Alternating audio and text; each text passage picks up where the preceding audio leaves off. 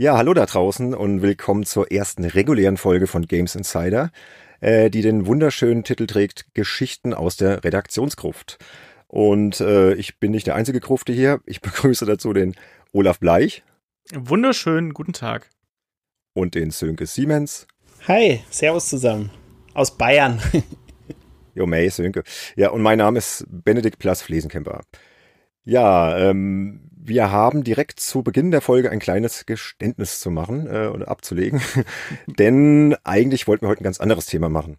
Ja, wir hatten ja, wenn ihr die Nullnummer gehört habt, am Ende erklärt, was das Thema sein soll. Es sollte eigentlich um Aufstieg und Fall der deutschen Spielemagazine gehen. Und jetzt haben wir uns aber für ein neues Thema entschieden. Ähm, das hat auch einen ganz aktuellen Anlass, gell, Sönke? Ja, genau.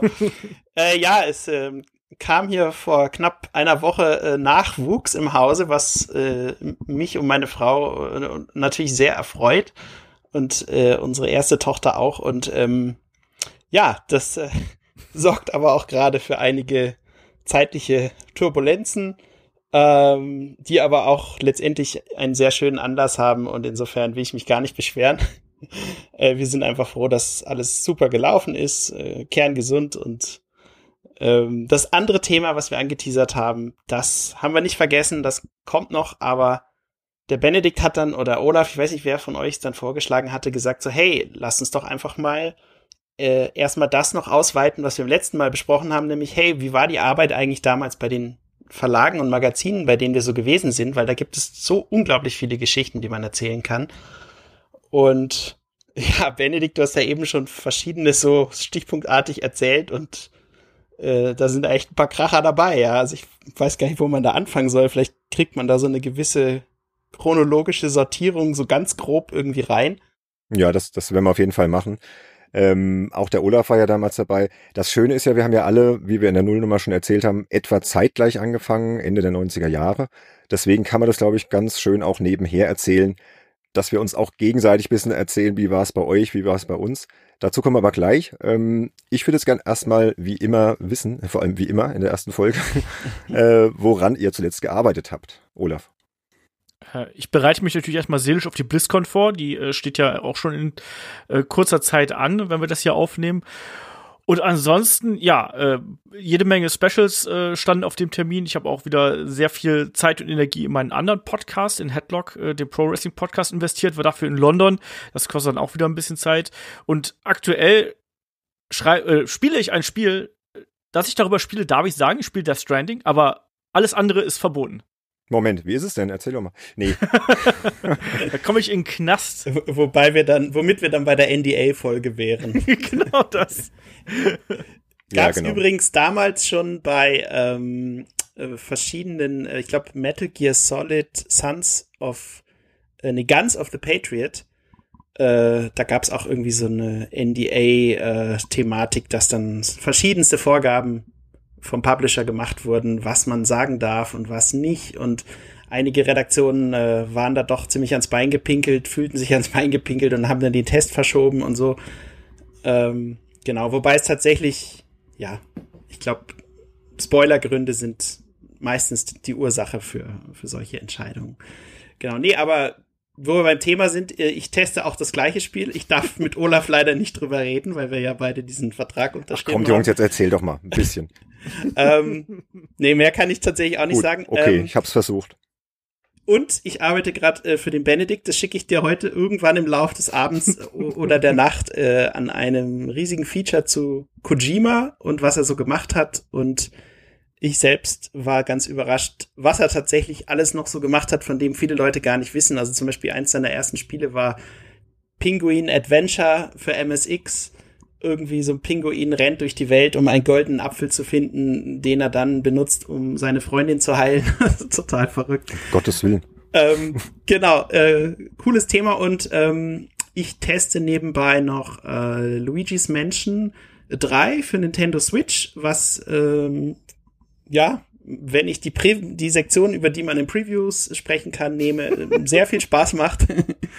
Und äh, darüber hinaus habe ich gestern noch äh, für die Kollegen von Gameswelt was zum Thema Shenmue 3 geschrieben. Und äh, verschiedene andere Dinge noch, äh, die ich hier aufzählen könnte, die aber viel Zeit kosten würden. Insofern direkt weiter mit unserem Thema, beziehungsweise Benedikt, nee, was du noch, woran du noch arbeitest. Ja, bei mir ist heute nicht ganz so viel, weil ich habe halt vor allem mit den Agenturartikeln zu tun, darunter auch eure. Äh, das wird es, glaube ich, zu weit führen. Mal so vielleicht die spannendsten. Ich hatte gerade einen Text vor der Nase über den Joker-Film mit Joaquin Phoenix. Der war ziemlich interessant. Da wurden die verschiedenen äh, Joker-Darsteller der letzten 30 Jahre so ein bisschen verglichen. Ähm, kann man auf pcgames.de lesen. Und ebenfalls für PC Games habe ich geschrieben über Monkey Island 3, The Curse of Monkey Island. Das habe ich tatsächlich zum allerersten Mal durchgespielt, äh, mit reichlich Verspätung. Und habe da so geschrieben, wie das denn so ist, wenn man das, äh, ich glaube, es kam 97 raus, äh, 22 Jahre später spielt. Äh, auf jeden Fall immer noch ein großartiges Spiel. Ähm, wie gesagt, auch für PC Games. Und dann war ich wieder ein bisschen retromäßig unterwegs und habe was über die Baldur's Gate-Reihe geschrieben. Für Buffed.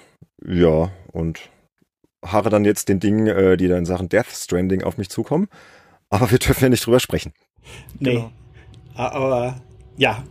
Aber es ist auf jeden Fall ein Videospiel für genau. die PlayStation 4 von Hideo ähm, Kojima. Also genau, glaub, das, kann, das darf man sagen. Ja, ich glaube, also für alle, die, die das Thema so rein vom Spiel interessiert, es gibt von den Kollegen von IGN USA ein sehr gutes Video von der Tokyo Game Show, wo Kojima selbst sein Spiel erklärt, 49 Minuten lang.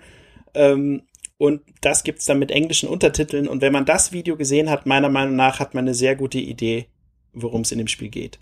Also ich habe es bis heute ehrlich gesagt nicht verstanden, aber wir wollen ja nicht über Death Stranding sprechen. Genau. Also, und dürfen es auch nicht. Ähm, lasst uns doch lieber mal direkt in die Vollen gehen, weil ich glaube, wir haben heute echt viel zu besprechen. Ähm, unser Thema ist ja Geschichten aus der Redaktionsgruft. Ähm, das bedeutet, wir gehen mal wirklich zurück in die, in die Zeit, als wir drei angefangen haben. Wie wir damals Spielejournalisten geworden sind, haben wir in der Nullnummer geschildert. Jetzt gehen wir mal wirklich so in die ersten äh, Arbeitstage zurück. Ähm, ich war ja damals bei der Fun Generation in Würzburg-Höchberg beim Cypress Verlag. Sönke, du warst bei der Videogames.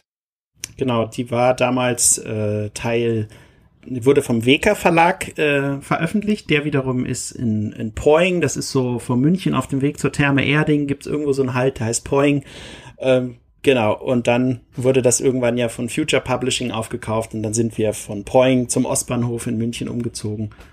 Ja, und genau. Da, da, war auch ein Partyviertel in der Nähe, was dann auch äh, verschiedene Auswirkungen hat. Ja, naja. das kannst, kannst du gleich noch erzählen. Olaf genau. war dann Cheats, Cheats and More, ne? Olaf. Genau, ich war bei Cheats and More und bei mir war es so ein bisschen der Unterschied zu euch, nämlich, dass ich ja nicht bei so einem äh, ja, reinen Videospielmagazin mehr oder weniger da gelernt habe und gearbeitet habe, sondern ich habe ja im ganzen Redaktionsbüro quasi gearbeitet. Und Teil meiner Ausbildung bedeutet dann eben auch, dass ich nicht nur bei den Spielemagazinen, sondern eben auch bei diversen anderen Magazinen gearbeitet habe. Und das ist auch sowas, was teilweise sehr lustige Sachen hervorgebracht hat, weil wir unter anderem auch damals so Magazine für TV-Formate betreut haben und für, äh, also ich kann auch sagen, ich glaube, ich bin der Einzige hier, der für ein äh, Pornomagazin geschrieben hat. Wie bitte? Okay. Das wird ja immer doller hier. ja, ich habe damals, äh, ich habe damals für FHM geschrieben, die ähm, da hieß dann die Ansage so, ja, die Texte sollen halt möglichst schlüpfrig sein, aber es war halt, es war kein Magazin aus diesem Bereich, aber äh, hatten dann so Spiele wie Duke Nukem und äh, Land of the Babes und wie auch immer die Titel hießen, hatten halt dann entsprechenden äh, äh, Bonus bekommen, so logischerweise, ja. Spiele für echte Männer. ja. Okay, das ist ja hochinteressant, was man dann hier so im Podcast erfährt. Wusste ich bis eben auch nicht. Nee, Doch, das mit FHM wusste ich, aber äh, Olaf, ja, wie kam es dazu? Also das war das Redaktionsbüro, hat verschiedene Kunden gehabt. So im genau. Prinzip, ähm, wie ich heute mit meiner Agentur. Und dann haben die da auch eine ja, ein, sag mal, ein Special Interest Magazin beliefert. Genau das, genau das. Also, das war eben da wirklich so, dass der hat dann eben, also der, unser, unser Chef hat dann quasi verschiedene Projekte mal rangeholt und die wurden dann da umgesetzt, ähm, logischerweise in Magazinform. Und äh, da gehörte dann eben auch seinerzeit, ich, das müsste zwei, 2000, 2001, ich bin mir gar nicht mehr ganz sicher, ich habe es jetzt auch nicht nochmal gegoogelt, weil ich meinen ganzen Suchverlauf nicht irgendwie umstellen wollte. Ähm, das, äh, da hat auf jeden Fall kam, hieß es dann auf einmal so, ja, wir machen ein erotisches Lifestyle-Magazin. Und das sollte dann Index heißen, mit 3x aber. Oh Gott. Und natürlich, so Magazine haben natürlich nicht viel Geld, da ist natürlich kein großes Budget dahinter. Und wie, wie schreibt man sowas, wie produziert man sowas? mit Volontären. Und dann haben das eben, ich glaube, drei oder vier Redakteure geschrieben, äh, Volontäre geschrieben, die da äh, zur Verfügung gestanden haben. Wir haben alle geschimpft, wir haben alle gemotzt. Es gab sogar, weil alle am Schimpfen, am Meckern waren, gab es dann eine eigene Redaktionskonferenz für, dass wir uns alles zusammengesetzt haben. Und äh, naja, ich sag mal so, mein erster, meine erste Themen, die mir zugewiesen worden sind, waren äh, Parkplatzsex oh und äh, ein Special über Swingerclubs. Mann, oh Mann. Und dann bist du wohl gemerkt, da war, ich, da war ich 19 oder sonst irgendwas, frisch vom Dorf und dann muss, muss ich mir auf einmal vorstellen, so, ah Mann, Parkplatzsex, hu, wie, wie läuft das wohl ab? Musstest du dann auch investigativ äh, recherchieren gehen, oder? Nee, da hat damals ein, ein Kollege von mir hat äh, äh, sehr gut formuliert, weil ich war da wirklich, ich konnte damit nicht umgehen in dem Alter. Also ich wusste gar nicht genau, was ich damit anfangen sollte. Und der hat dann irgendwas zu mir gemacht, weißt du, du musst da gar nicht großartig jetzt irgendwie da recherchieren oder sonst irgendwas. Das ist den Leuten total egal, die wollen eh nur die Bilder sehen. Und denen geht's darum, dass du deren Fantasien beflügelst. Überleg dir, was die gerne hören wollen würden, wie das ist, und dann schreib das äh, nieder. Ich habe damals aber auch gesagt, dass ich, ich wollte nicht, dass mein Name da drin erscheint. Das heißt, meine Artikel, die, das sind dann immer, meine Artikel sind die, wo kein Name drunter steht. Das ist auch gut. Ähm, und, und äh, danach hatte ich noch irgendwie was mit, ja, hier, also mein Lieblingsartikel ist bis heute der, glaube ich, in der zweiten Ausgabe erschienen ist oder in der dritten, ich weiß es nicht mehr. Das war ähm, über Sex mit Asiatinnen und die Überschrift war aus dem Land der aufgehenden Wonne. Ah, ist ja ein ganz famoses Wortspiel. Ja, unglaublich, oder? Ja, ja gut, da hast du es wirklich äh, von der Pika auf gelernt damals. Oder, ich spare mir jetzt weiter komische Metaphern, die mir jetzt gerade durch den Kopf gehen. Leute, lasst uns mal schnell diese Bilder aus unserem Kopf verdrängen, genau, dieser, zurück die sich da, der, der, junge Olaf da in der Redaktion. Ähm, wir gehen jetzt, ja, genau, wir gehen zu dem Videospielmagazin. Ähm, also wir fingen alle 99 an, richtig? So. 2000. Du ja. 2000, ich 99. Ähm, ich fange jetzt einfach mal mit meinem ersten Arbeitstag an. Wie ich da hingekommen bin, habe ich in, in, der Nullnummer erzählt, ähm, weil der ist mir halt doch sehr in Erinnerung geblieben. Also das war schon ziemlich verrückt. Ähm, man muss sich das vorstellen, ich war damals 22, komme gerade frisch von der Uni, äh, leider ohne Abschluss in der Tasche. Grundstudium musste reichen und hatte mich ja, wie gesagt, da beworben wurde genommen, bekam dann auch schon ein relativ fürstliches Einstiegsgehalt. Ähm, wir haben da eben noch im Vorfeld der Folge bisschen kurz besprochen. Kann man sowas sagen? Darf man über Geld reden? Ich finde ja, ja dass man sich das einfach mal vorstellt. Ende der 90er, du bekamst damals 4500 D-Mark Einstiegsgehalt. Ja, das ist eigentlich schon sehr ordentlich. Ja, und kommst dann dahin und denkst, Alter, das ist ja der Traumjob. Ich bin jetzt im Himmel. Ja, so. Mm, es sollte sich zeigen, nicht alles war traumhaft, vieles war cool. Ähm, erster Arbeitstag. Ich komme dahin, ähm, hatte gesagt bekommen, ja, Arbeitszeiten sind so neun bis 17 Uhr, also was man sich halt vorstellt. Also Standard neun bis 17 Uhr. Ähm, hatte damals noch Besuch von meiner damaligen Freundin. Die wartete in meiner Wohnung auf mich und wir wollten abends irgendwie dann nach, nach Würzburg gehen, was essen. Und er kam einfach nicht nach Hause. Nee, nee, doch, pass auf. Die, doch, an dem, an dem Tag schon noch weil ich war dann halt dann in der Redaktion, lernte die ganzen Kollegen kennen, darunter auch Leute, die man heute teilweise noch kennt, ne? zum Beispiel den Fabian Döhler, äh, der in der Branche ja recht bekannt ist. Ich, falls du das hörst, Fabian, viele Grüße. Äh, Fabian viele Grüße, kennt, genau. Kennt man ja ähm, heute als, als PR-Manager, ähm, unter anderem äh, Good Old Games, bei CD Projekt Red vor allem, äh, Witcher-Entwickler und äh, Sega. Und ähm, der war da zum Beispiel und äh, dann, dann auch noch andere Ge Gesichter, die man so kennt. Der Robert Bannert, der wurde damals als neuer Chefredakteur eingestellt, sollte das Heft zu neuen Erfolgen führen mit einem neuen Konzept. Und wir brüteten halt den ganzen Tag über diesem neuen Konzept. Er erklärte uns, was er vorhat. Und dann irgendwann schaute, auf, schaute ich auf die Uhr und sah halt, ah, es ist 17 Uhr. Meine Freundin wartet, ich gehe dann mal. So packte halt meine Sachen und merkte irgendwie, macht außer mir kein Mensch Anstalten, ja, den Verlag zu verlassen. Aber ich fühlte mich halt verpflichtet. Ich meine, man lässt die Frau halt nicht warten und sagte halt den Kollegen Tschüss, bis morgen und ging dann, erntete halt ziemlich komische Blicke und ging dann halt.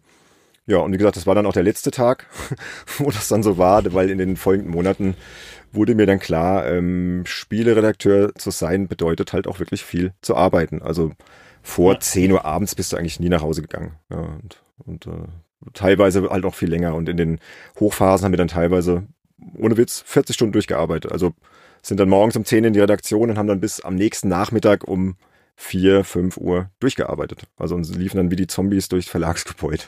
Ja, also es war schon eine krasse Erfahrung. Ähm, war das bei euch auch so, Sönke, bei der Videogames? ähm, ja, also ich habe tatsächlich am Anfang zumindest äh, in der Hinsicht dann mh, hm, ja vergleichsweise geregelte Arbeitszeiten gehabt, wobei ich ähm, ich hatte halt von meiner Seite, ich will mal nicht sagen Problem, aber die Herausforderung, ähm, ich war halt, als ich mich beworben hatte, damals hatte ich mich äh, bei Computec beworben für ähm, eine Stelle bei PC Games, war da viel zu spät dran mit der Bewerbung und äh, bin dann leider nicht zu dem Magazin gekommen, was ich eigentlich schon über Jahre abonniert hatte und habe mich dann eben beim äh, beim Wecker Verlag beworben für die Ausschreibung äh, für eine Trainee-Stelle bei Videogames und ich hatte aber mit Videospielen eigentlich gar nicht so viel zu tun. Ich habe jahrelang PC-Spiele gespielt. Ich hatte alle möglichen äh, PC-Titel. Ich hatte auch einen Amiga gehabt und so weiter. Aber ich hatte eben in dem Sinne äh, als Konsolen halt irgendwie, ich hatte einen Gameboy gehabt und so weiter. Aber ähm, so ein Line-up wie die Kollegen dort, das hatte ich einfach nicht. Ja, und für mich war so die Herausforderung, okay, du kommst zu dem einem der krassesten und ältesten Videospielmagazine in Deutschland und bist selber gar nicht so der krasse Videospieler und jetzt musst du irgendwie einen Weg finden, auf ein Level zu kommen, das mindestens dem der Leser entspricht oder ein bisschen darüber, ja. Wobei natürlich, wenn du Enthusiasten für bestimmte Spiele hast, wirst du es nie schaffen, deren Wissensstand zu einem bestimmten Titel äh, zu erreichen. Aber ich habe dann halt gesagt, okay, ich muss das irgendwie aufholen. Ich habe mir dann sofort eine Playstation gekauft, ich habe mir einen Dreamcast geholt, ich habe mir äh, für teures Geld aus Japan irgendwelche 64 äh, DD importiert und die wildesten Sachen gemacht, um, um das irgendwie aufzuholen und entsprechend viel Zeit auch in der Redaktion verbracht, ähm, einfach aktuelle Sachen zu spielen und auch im Internet, was ja damals gerade so am Aufkommen war, immer wieder ähm, Sachen nachzulesen, was ist gerade in den USA passiert, was ist in Japan passiert und so weiter. Und das führte dann recht schnell dazu, dass man gesagt okay, du, wie Fabian Döhler sagen würde, Sönke, du druckst ja mal wieder das Internet aus. Ähm, das, hat, das sagt er heute noch, ja, weil ich halt immer ständig irgendwelche Artikel dann ausgedruckt habe und dann gelesen habe, noch auf dem Weg. Ich habe damals in der Nähe vom Starnberger See gewohnt und musste über 90 Minuten fahren, bis ich überhaupt äh, zu der ersten Wohnung gekommen bin, wo ich da gewohnt habe. Und äh, das, da hatte man dann sich halt die Sachen ausgedruckt und mitgenommen und unterwegs dann halt gelesen und auch Gameboy gespielt, deswegen habe ich auch immer die Gameboy-Ecke betreut, weil ich halt derjenige war, der immer so viel fahren musste. Und ja, so kam eins irgendwie zum anderen. Ähm, aber ich hatte halt so diesen Ehrgeiz, so alles irgendwie so aufzuholen. Und ähm, das prägte dann zum einen die Sachen, die ich letztendlich im Magazin betreut habe, aber auch die Arbeitszeiten im Sinne von, dass man halt auf dem Weg zur Arbeit oder von der Arbeit und so weiter immer noch gespielt hat oder gelesen hat. Ähm, und so weiter, genau. Und klar, vor Redaktionsschluss, ich glaube, ihr kennt es ja alle, ist dann eh immer die Zeit, da geht man dann halt erst nach Hause, wenn die letzte Seite bei der Druckerei gelandet ist. Oh, oh ja, oh ja. Und, ähm, geht ja auch nicht anders. Und damals war es ja auch so, ich, das kann man ja vielleicht dann auch noch mal ein bisschen detaillierter in einer anderen Folge erzählen, aber heute oder als ich dann später beim Emotion Verlag war, haben wir von der Druckerei immer so sogenannte ähm, ja, PDFs, Korrektur-PDFs bekommen, wo wir dann äh, sozusagen einen Abzug gekriegt haben von dem ganzen Heft als PDF und vorher hast du aber keine PDFs bekommen, die du dann mal ganz entspannt am Rechner durchlesen kannst, wo du sagen kannst, hey, du liest von da nach da, guckst auf Fehler, du schaust dir die und die PDF-Seiten an, sondern du hast halt alles in Form von so äh, RGB oder ja, so, so vierseitigen Bögen letztendlich bekommen, die du erstmal übereinander halten musstest, damit du alles entziffern konntest und so weiter. Und das war das, mit dem du die Korrekturen gemacht hast, ja. Ähm, und das alleine hat halt unglaublich viel Zeit äh, gekostet. Und man wollte natürlich, man hatte immer den Anspruch, möglichst wenig Fehler im Heft zu haben, ja. Und dazu zählen halt Rechtschreibfehler, inhaltliche Sachen, äh, Bilder, die vielleicht nicht so angeordnet waren, wie man es wollte und so weiter. Ähm, ja, und, und wer das mal nachvollziehen möchte, wie die Hefte damals ausgesehen haben, Benedikt, du hast ja äh, diese coole Seite gefunden, äh, wie hieß die nochmal? Kult, Kultmax, ne? Genau, kultmax.de müsste es sein. Ja. Ähm, und die bieten tatsächlich zum Download diese ganzen alten Hefte an und da kann man dann halt mal sich reinklicken und ich war vorhin dort und es gibt im Grunde genommen den gesamten äh, alle Ausgaben, die von Videogames erschienen sind und da kann man natürlich dann auch nochmal die Editorials öffnen, wo dann wiederum diese ganzen verrückten Geschichten, die in jeder Ausgabe passiert sind, die haben wir da eigentlich immer relativ breit getreten. Und ähm, ich habe jetzt hier gerade nochmal eine ähm, ein Editorial gefunden und da stand drin, äh, warte mal, ich versuche das mal hier äh, zu lokalisieren, ähm, dass eben ich wohl äh, mehrere Tage damit verbracht hätte, das gesamte Redaktionsarchiv äh, zu sortieren. Um ja, genau. Hier, hier steht, ähm, redaktionsintern hat sich Sönke schon eine Auszeichnung verdient, indem er ein in einem Anfall von Arbeitswut sämtliche wild in unserem in unserer Abstellkammer zusammengewürfelten 5567 Vollversionen, Preview-CDs, Presse-CDs, Artwork-CDs fein säuberlich nach Herstellern archivierte und somit die Suchzeit von ehemals durchschnittlich drei Stunden und 35 Minuten äh, auf wenige Minuten reduzierte. Ich kann mich sogar noch an die Ausgabe erinnern, glaube ich. Wir waren ja auch Konkurrenten damals, ne? Ja, genau. Wir, wir bei der Fun Generation, genau. Wir haben ja immer geschaut, was die Videogames macht. Wir haben immer geguckt, was haben die genau. eigentlich im Heft? Haben wir die cooleren Tests? Haben wir die cooleren Import-Tests? Was haben die für Wertungen? Was haben die für Rechtschreibfehler? Ich kann euch sagen, ihr hattet, ihr hattet einige. Äh, ja, und, aber das klingt so ein bisschen für mich, dass du da fast äh, noch die Zeit für so Sachen hattest. War bei mir komplett anders. Also wir haben ja teilweise 148 Seiten mit drei Redakteuren plus Chefredakteur ähm, gestemmt. Und das war halt Wahnsinn. Da hast du dann wirklich 30 Seiten geschrieben im Monat. Du warst eigentlich nur am Arbeiten, nur am Schreiben, am Testen. Ja. War total. Jetzt weißt du auch, warum du so viel Geld gekriegt hast.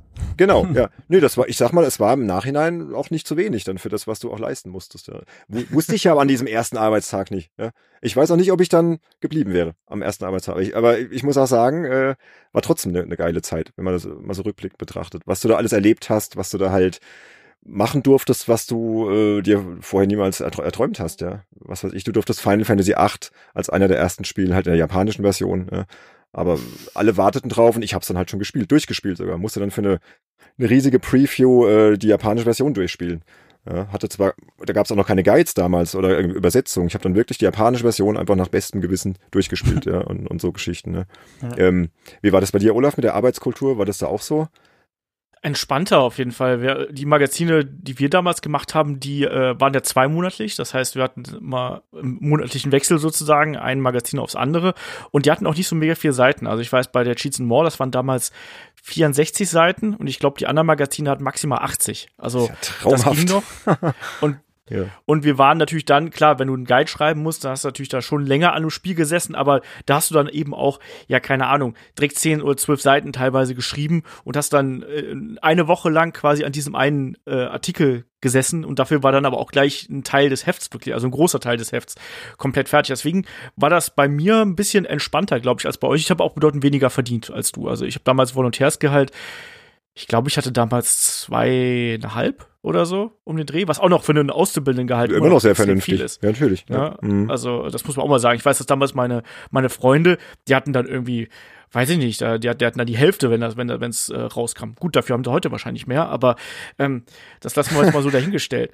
ähm, nee, aber bei mir war das eigentlich relativ entspannt. Klar, so vor Druckablagenschluss ähm, war das, war das äh, eh immer ein bisschen, bisschen panisch, weil natürlich kam dann das eine Spiel, was noch mit rein musste, wo noch der Guide mit rein musste, kam natürlich dann irgendwie zwei Tage vor Schluss und dann musste halt eben die Nacht durchspielen und irgendwie versuchen, da den, äh, die Komplettlösung fertig zu kriegen das halt schon. Aber ansonsten hielt sich das äh, stark in Grenzen. Das wurde natürlich dadurch dann bei uns ein bisschen spannender, weil dann auch hin und wieder mal wie ich gerade schon erklärt habe, so von links und rechts auch mal äh, noch Artikel mit reinkamen. Also jetzt nicht nur die aus der Pornoindustrie oder aus der Erotikindustrie, sondern eben auch noch andere Sachen. Ich habe dann auch teilweise für so äh, äh, Versicherungsmagazine irgendwelche Artikel geschrieben oder mal ähm, für, was hat man noch, wie gesagt, wir hatten so so Notruf. Ich, ich werde damals fast mit, Achtung, zum ersten äh, äh, wie, was war denn das? Dieses äh, Popstars-Format kennt man ja noch, ne, wo die No Angels damals äh, für gecastet worden sind. Mhm. Ich wäre damals fast mit äh, als Redakteur für das Magazin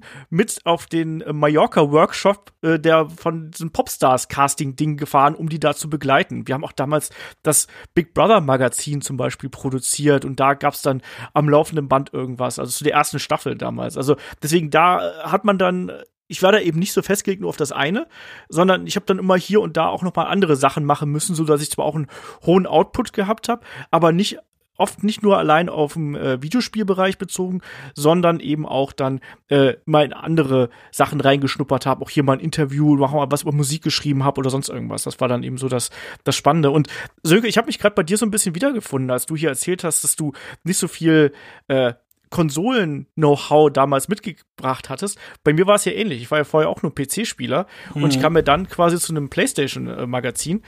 Und da hat man eben auch das Problem, was aber zum Glück bei mir kein Problem war, weil dadurch, dass du nur, äh, also nur in Anführungsstrichen so Komplettlösung geschrieben hast, brauchtest du nicht viel Know-how über das, was irgendwie vor ein paar Monaten passiert ist oder vor, vor ein paar Jahren passiert ist, sondern es ging erst darum, dass du die Spiele spielen konntest. Und das konnte ich zum Glück und mich meist sogar ein bisschen besser als die Kollegen, die schon da gewesen sind.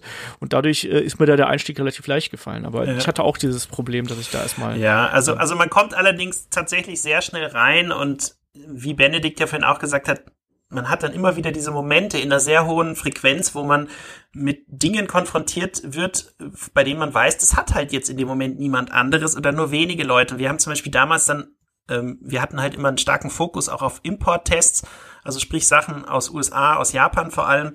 Und dann, klar, war natürlich logisch, dass man den Dreamcast mit allen Spielen, die es halt gibt, einfach importieren musste. Und der musste dann auch so schnell wie möglich da sein. Es gab ja dann auch die entsprechenden spezialisierten Händler, äh, die genau. uns natürlich kannten, die wussten, okay, ähm, ja, die Kollegen von Videogames, die kriegen da eh irgendwie nochmal ein paar Prozent Rabatt oder den schicken wir es halt besonders schnell, weil, weil da pressiert es halt immer.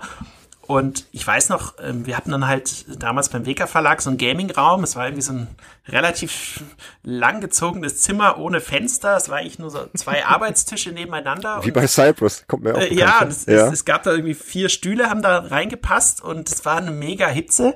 Und dann haben wir da diesen Dreamcast aufgebaut zum ersten Mal. Ähm, und das dann äh, an so ein mit dem VGA-Adapter an so einen Monitor angeschlossen. Alter Schwede, das war so ein geiler Moment, wie du dann irgendwie diese diese Dream. Du hast ja vorher nur äh, irgendwie Sachen wie PlayStation One und so weiter. Das war okay, aber dann kommt plötzlich dieser Dreamcast daher mit dieser Mega-Grafik, die dann noch super scharf auf diesem Monitor dargestellt wurde, dank diesem VGA-Adapter. Und dann hast du dann irgendwie äh, Sega Rally gespielt. Power Stone, Power Stone. Äh, Power Stone, das ja, super geiles Partyspiel. Oder ja. eben äh, natürlich Sonic, das war halt so die, dieser Grafikkracher mit diesem irgendwie Schwertwal, der da übers Level drüber springt, während Sonic da durchläuft und sowas und, und aber auch so ganz verrückte Spiele. Ich krieg gleich äh, feuchte Augen, Sönke.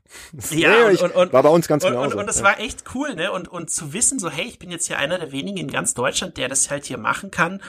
Ähm, und klar, da ist man natürlich dann super gerne. Ähm, ich hatte damals äh, auch keine Freundin. Ich habe dann eine äh, später kennengelernt äh, über den Verlag auch. Aber ähm, letztendlich war es so, dass ähm, man dann ja auch gesagt hat, hey, jetzt bin ich eh schon hier, es sind auch andere Leute hier, die das cool finden, dann bleibe ich halt hier, ja. Und dann äh, wurde halt auch viel irgendwie so bei Bestellservices äh, irgendwie, ja, Pizza hier und äh, Burger da und was auch immer. Und dann ist man da halt schon mal lang geblieben, ja. Und hm, guter äh, Punkt, ja. Mhm. Und, und dann bei mir war es so, dadurch, dass ich ja so weit fahren musste, habe ich dann manchmal gesagt, so, okay, jetzt ist es hier irgendwie schon 10 Uhr, jetzt muss ich noch in die S-Bahn steigen und von Poing da bis nach äh, Starnberg raus äh, oder fast Starnberg rauszufahren äh, da, da bin ich ja um Mitternacht zu Hause, muss dann morgen um acht wieder oder um neun im Büro sein.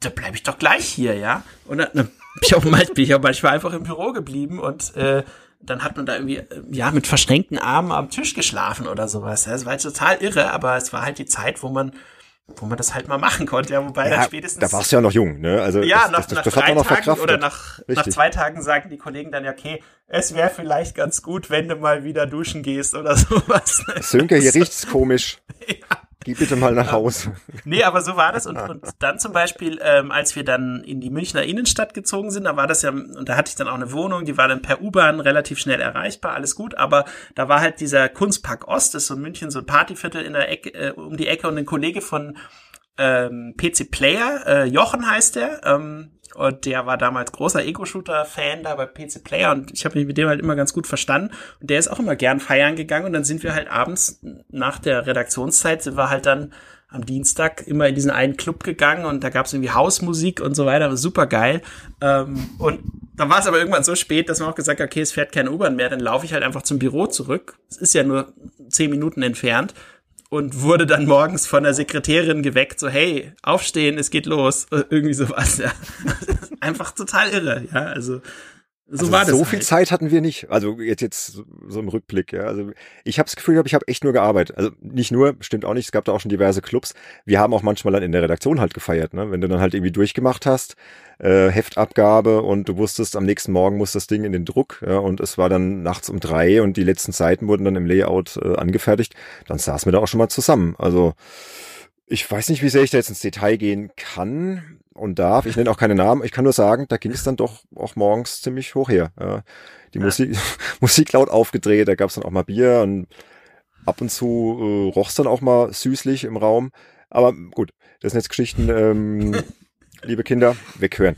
So war das wirklich, ja, weil du musstest, du, letztendlich waren wir ja auch alle eine große Familie. Bei Cypress war es ja auch so, äh, wie bei euch so ein bisschen zu Linke vermutlich. Wir waren ja das Multiformat-Magazin. Wir hatten alle Konsolen drin, PlayStation, N64, Dreamcast, alle Handhelds, alles, was halt damals so gab. Und dann hatten ja. wir aber im Verlag ja noch äh, äh, reine PlayStation-Magazine. Play the PlayStation. Die lebt ja heute noch so ein bisschen weiter, ne, bei, mit der ja. Play 4, so ist eigentlich das, das geistige Erbe. Und natürlich das offizielle PlayStation-Magazin, das damals Cypress ähm, quasi von Sony äh, ergattert hat. Ähm, das war auch eine ganz große Geschichte für Cypress, weil sich diese Hefte auch dann, dann sehr gut verkauft haben. Mhm, die haben uns ja. auch so ein bisschen mitfinanziert, weil die Fun war dann halt eher so das, das Freak-Magazin. Ja. Mhm. Und äh, dann hatten wir aber auch diesen Bonus, den, den ihr hattet, Zönke, dass wir dann wirklich alle Konsolen hatten, alle Spiele. Und dann kam, gab's dann halt immer so hämische äh, Kommentare der PlayStation-Kollegen. Ja, Dreamcast, hm, ganz nett und so. Aber ihr wisst ja, ja, ja aber ihr genau. wisst ja schon, äh, wir verkaufen halt irgendwie dreimal so viele Hefte wie ihr und ja, macht ihr mal mit eurem Dreamcast und so. Ne? Und ja. Und die Verkaufszahlen der Fun Generation fingen halt damals, als ich dann anfing, ähm, wann war das März 99, schon langsam an zu bröckeln. Und deswegen wollte der Verlag halt ein neues Konzept etablieren. Hatte diesen neuen Chefredakteur eingestellt. Und das Konzept äh, kam mir damals als junger Mann äh, ziemlich verrückt vor, weil es sollte so ein bisschen der Spiegel für Videospiele werden.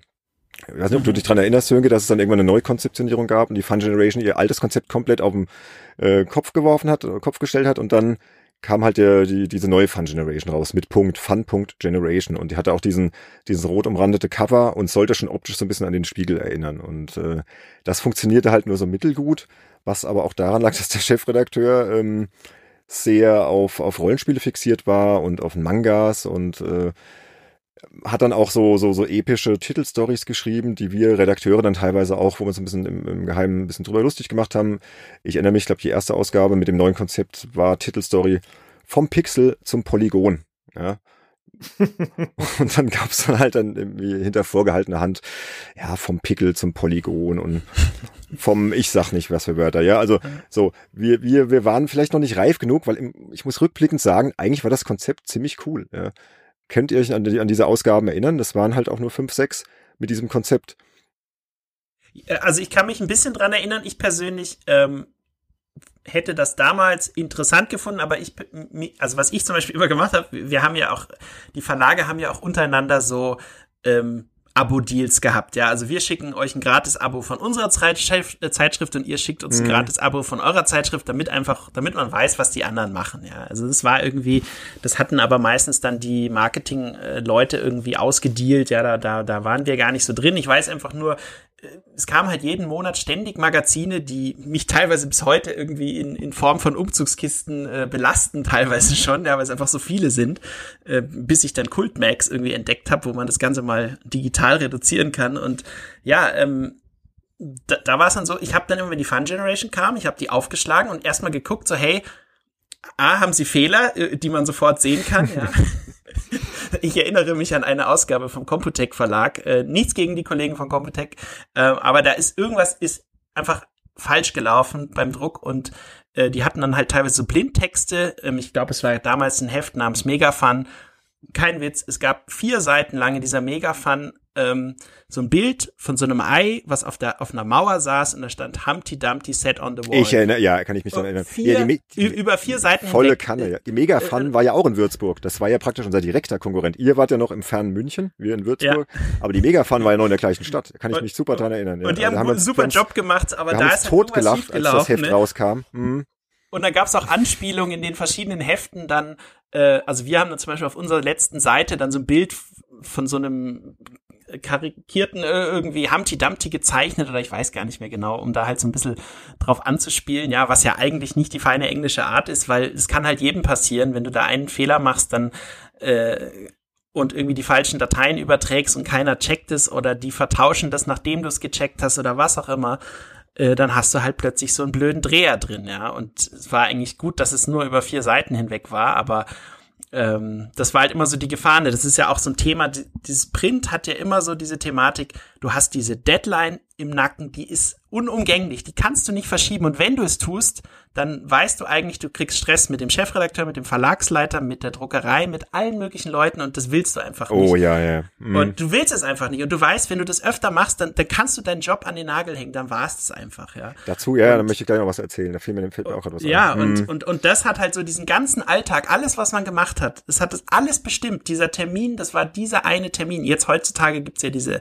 Embargos bei allen möglichen Spielen, man muss sich nicht dran halten, man kann es, dann ist man der Erste, aber bei Online hast du auch immer die Möglichkeit, so, hey, du hast halt Buchstaben vergessen, okay, ich habe zum Beispiel bei meinem Artikel zu Shenmue habe ich ein, bei Virtual Fighter habe ich ein L zu viel reingeschrieben, Virtual Fighter, weil das halt die Autokorrektur so geschrieben hat. Das kann man halt im Nachhinein korrigieren, kein Drama, ja, aber in Print steht es halt dann so drin. Und das hm. wollte ich mich gerade fragen. Habt ihr so in eurer Geschichte so Fehler, wo ihr dann irgendwie zwei Tage nachdem die ganze Kram quasi in der Druckerei gewesen ist, wo die ersten Seiten schon durchgelaufen sind, wo ihr dann gemerkt habt, verdammt nochmal, das ist mir durchgerutscht, der Fehler ist dabei gewesen. Wie war das bei euch? Ja. ja also, ja. also ich, ich, ich, ich habe jetzt hier gerade das eine Heft offen von Cultmax Videogames, Ausgabe März, also 0399, Editorial. Und ich gucke hier gerade rein, da steht die größte, also nicht die größte, die größte Arcade der Welt. Ja, das war irgendwie in London, Sega Arcade oder irgendwas, Sega World. Ja, wo wir beim Thema sind, gleich den ersten Fehler gefunden, ja. Und, ähm, ja, das ist aber ständig passiert, so kleine Fehler. Das, ja. Aber wenn man halt überlegt, wie damals gearbeitet wurde, ja, kleine Redaktion, äh, du hattest ja meistens auch noch nicht mal eine wirkliche Schlusskorrektur. Also wir hatten bei der Fun Generation irgendwie eine Studentin, die hat dann vielleicht mal so drüber gelesen, die war aber jetzt ja auch erst im zweiten Semester äh, Germanistik. Das heißt, die hatte auch noch nicht ausgelernt. Ja. Der Chefredakteur, ja, äh, alle überarbeitet, übermüdet. Wir hatten eine Kaffeemaschine, die war tagelang an. Ja. die, die, die, ich, ich kann mich dran erinnern, irgendwann komme ich ins Büro vom Chef, vom damaligen Chefredakteur ähm, der übrigens nicht mehr lange Chefredakteur war, aber das, die Geschichte kommt noch. Und der äh, hatte tagelang diese, diese, diese Kaffeemaschine an und, und nahm sich halt immer so einen kleinen Schluck und irgendwann war ich, sag mal, wie lange ist die denn schon an? Ja, ja, ich glaube, der dritte Tag oder so. Kann man aber noch trinken, ja. Ja, so, so schmeckte das dann halt auch. Und auch so, was du vorhin schon erwähntest, so die Ernährungskultur war ja auch oh, der Hammer. Pizza bestellt, Pizza. Nix mit vegan und äh, ausgewogen und so, vergiss es. Nee, Kaffee, ja. Pizza. Bei, bei uns gab es auch viel Currywurst, weil wir hatten diesen Tom-Baumarkt direkt nebendran in, in Höchberg, da im Industriegebiet, fast jeden Tag eine Currywurst gegessen. Dass sich das natürlich auch gesundheitlich irgendwann ausgewirkt hat und du vielleicht auch nicht unbedingt dann die äh, durchtrainierteste Figur hat, hast, ja, das ist ja wohl klar. Also das, das war nicht sonderlich gesund, ne? Ja. Wir hatten damals die Kolbstraße direkt nebenan. Einmal Döner nonstop, wenn du Bock drauf hast. Ansonsten haben wir auch eigentlich immer jeden Tag bestellt. Also auch da hm. Pizza, Schnitzel, keine Ahnung, alles, was irgendwie in so eine äh, schmierige Verpackung passt an Fastfood, das war auch irgendwie sowas. Aber wir hatten damals tatsächlich eine Schlussredaktion. Also das war äh, ganz cool. Da habe ich auch zwei, dreimal drin gesessen und habe dann da mit denen äh, äh, so als ja Lehrerfahrung in meinem Volontariat und habe dann da auch mal äh, Artikel gegengelesen. Und ich werde meine meine Lieblingsnachfrage ähm, eines Schlussredakteurs an uns war lustigerweise wieder Tony Hawk. Ähm, er hat ein ein äh, ähm, einen Artikel zu, ich weiß gar nicht mehr, welches Tony Hawks gewesen ist, zwei oder sonst irgendwas. Und da hat ein Kollege geschrieben, äh, wir mussten immer Tipps machen, das heißt, es waren immer relativ klare Anweisungen, ne, so mache, mache einen, mache einen äh, äh, halbhohen Grind auf dem Rail oder sonst irgendwas. Und da kam halt dieser Kollege aus der Schlussredaktion an, ich meine das gar nicht böse, aber wir haben uns damals so kaputt gelacht, der kam dann an so, was bedeutet denn, mache dann einen halbhohen Grind.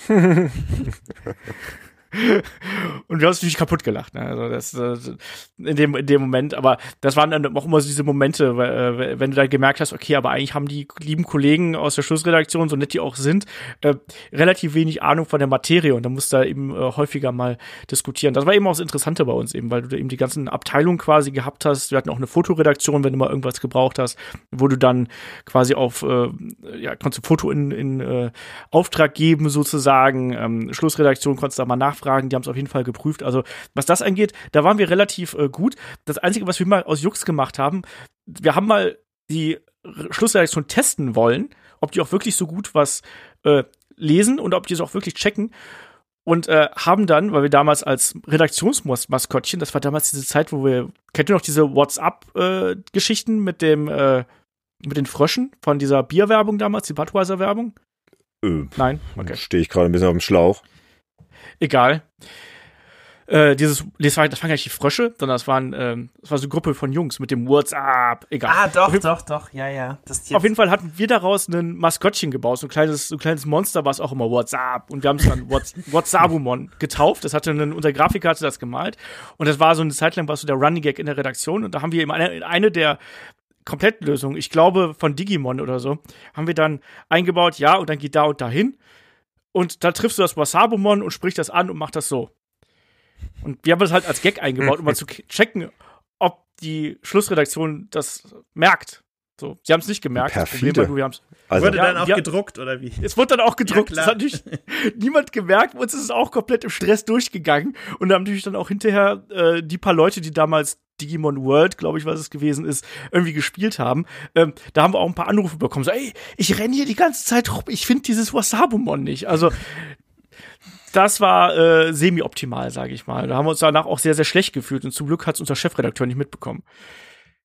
Nee, also was ich zum Thema Korrektur noch erzählen kann, ähm, ich war ja dann bei dem Emotion Verlag in München und ähm, damals der Kollege Richard Löwenstein, der äh, eben Chefredakteur der verschiedenen Hefte war, der hatte, der hat immer sehr viel Wert auf äh, möglichst fehlerfreies Magazin gelegt. Also er hat dann in irgendeiner Konferenz mal gesagt, so Leute, wir dürfen nicht mehr als drei Fehler in dem ganzen Heft haben. Drei. Ja, und ich habe gedacht, das, das ist eigentlich fast unmöglich. Ne? Und ähm, es gab tatsächlich Ausgaben, die wirklich sehr, sehr clean waren, was das angeht. Ähm, und letztendlich, was wir dort gemacht haben, es hat sich dann so ein System etabliert, der Redakteur hat den Text geschrieben, er hat den Text an den Kollegen geschickt. Der Kollege hat den Text per Word durchgelesen äh, und mit der Kommentarfunktion inhaltliche Dinge angemerkt und natürlich auch andere Fehler, ähm, hat es dann dem Redakteur zurückgeschickt.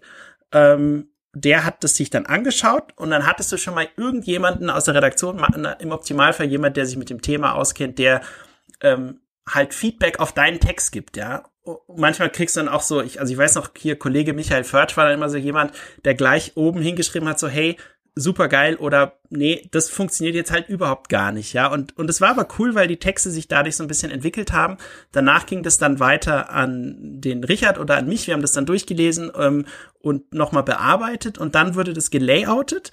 Äh, nachdem es gelayoutet war, ähm, ging es dann äh, zur Schlussredaktion. Die hat es auch nochmal durchgelesen. Und dann, als wir das Heft, kurz bevor wir es gedruckt haben, äh, hatten wir dann halt so verschiedene Gruppen an Leuten, die dann äh, das Heft, die eine Gruppe hat das Heft äh, von, vom Anfang bis zur Mitte gelesen und die andere Gruppe hat es von, von der Mitte bis zum Ende gelesen. Und dann hatte ein Kollege ein Programm programmiert, das hieß To-Do-Catcher, also praktisch so ein Programm, was fängt, auffängt, was man noch äh, zu tun hat. Und da wurden dann so kleine Mini-Fehler, also irgendwelche Buchstaben, das waren ja dann, dadurch waren ja auch kaum mehr Fehler übrig. Ähm, die wurden dann da eingetragen und die wiederum hat man dann nochmal äh, entschieden, okay, lohnt sich das jetzt noch, diese Seite an die Druckerei nochmal neu zu übertragen oder nicht, weil jede Übertragung hat ja dann auch Geld gekostet äh, und jede auszuwechselnde Seite gab es halt so verschiedene Tarife. Ich glaube, 20 Austausche waren mit dabei und alles darüber musst du halt zahlen. Und dann irgendwann denkst du ja auch so, okay, jetzt haben wir irgendwie 31 äh, Seiten, wo noch irgendwelche Minisachen gemacht werden müssen. Machen wir das jetzt wirklich oder machen wir es nicht? Und ich weiß noch, Kollege Löwenstein meint dann irgendwann so, ja, ein Fehler äh, oder zwei kann man auch mal drin lassen, damit die Leute im Forum noch was zu diskutieren haben. Ja, und ja. ja.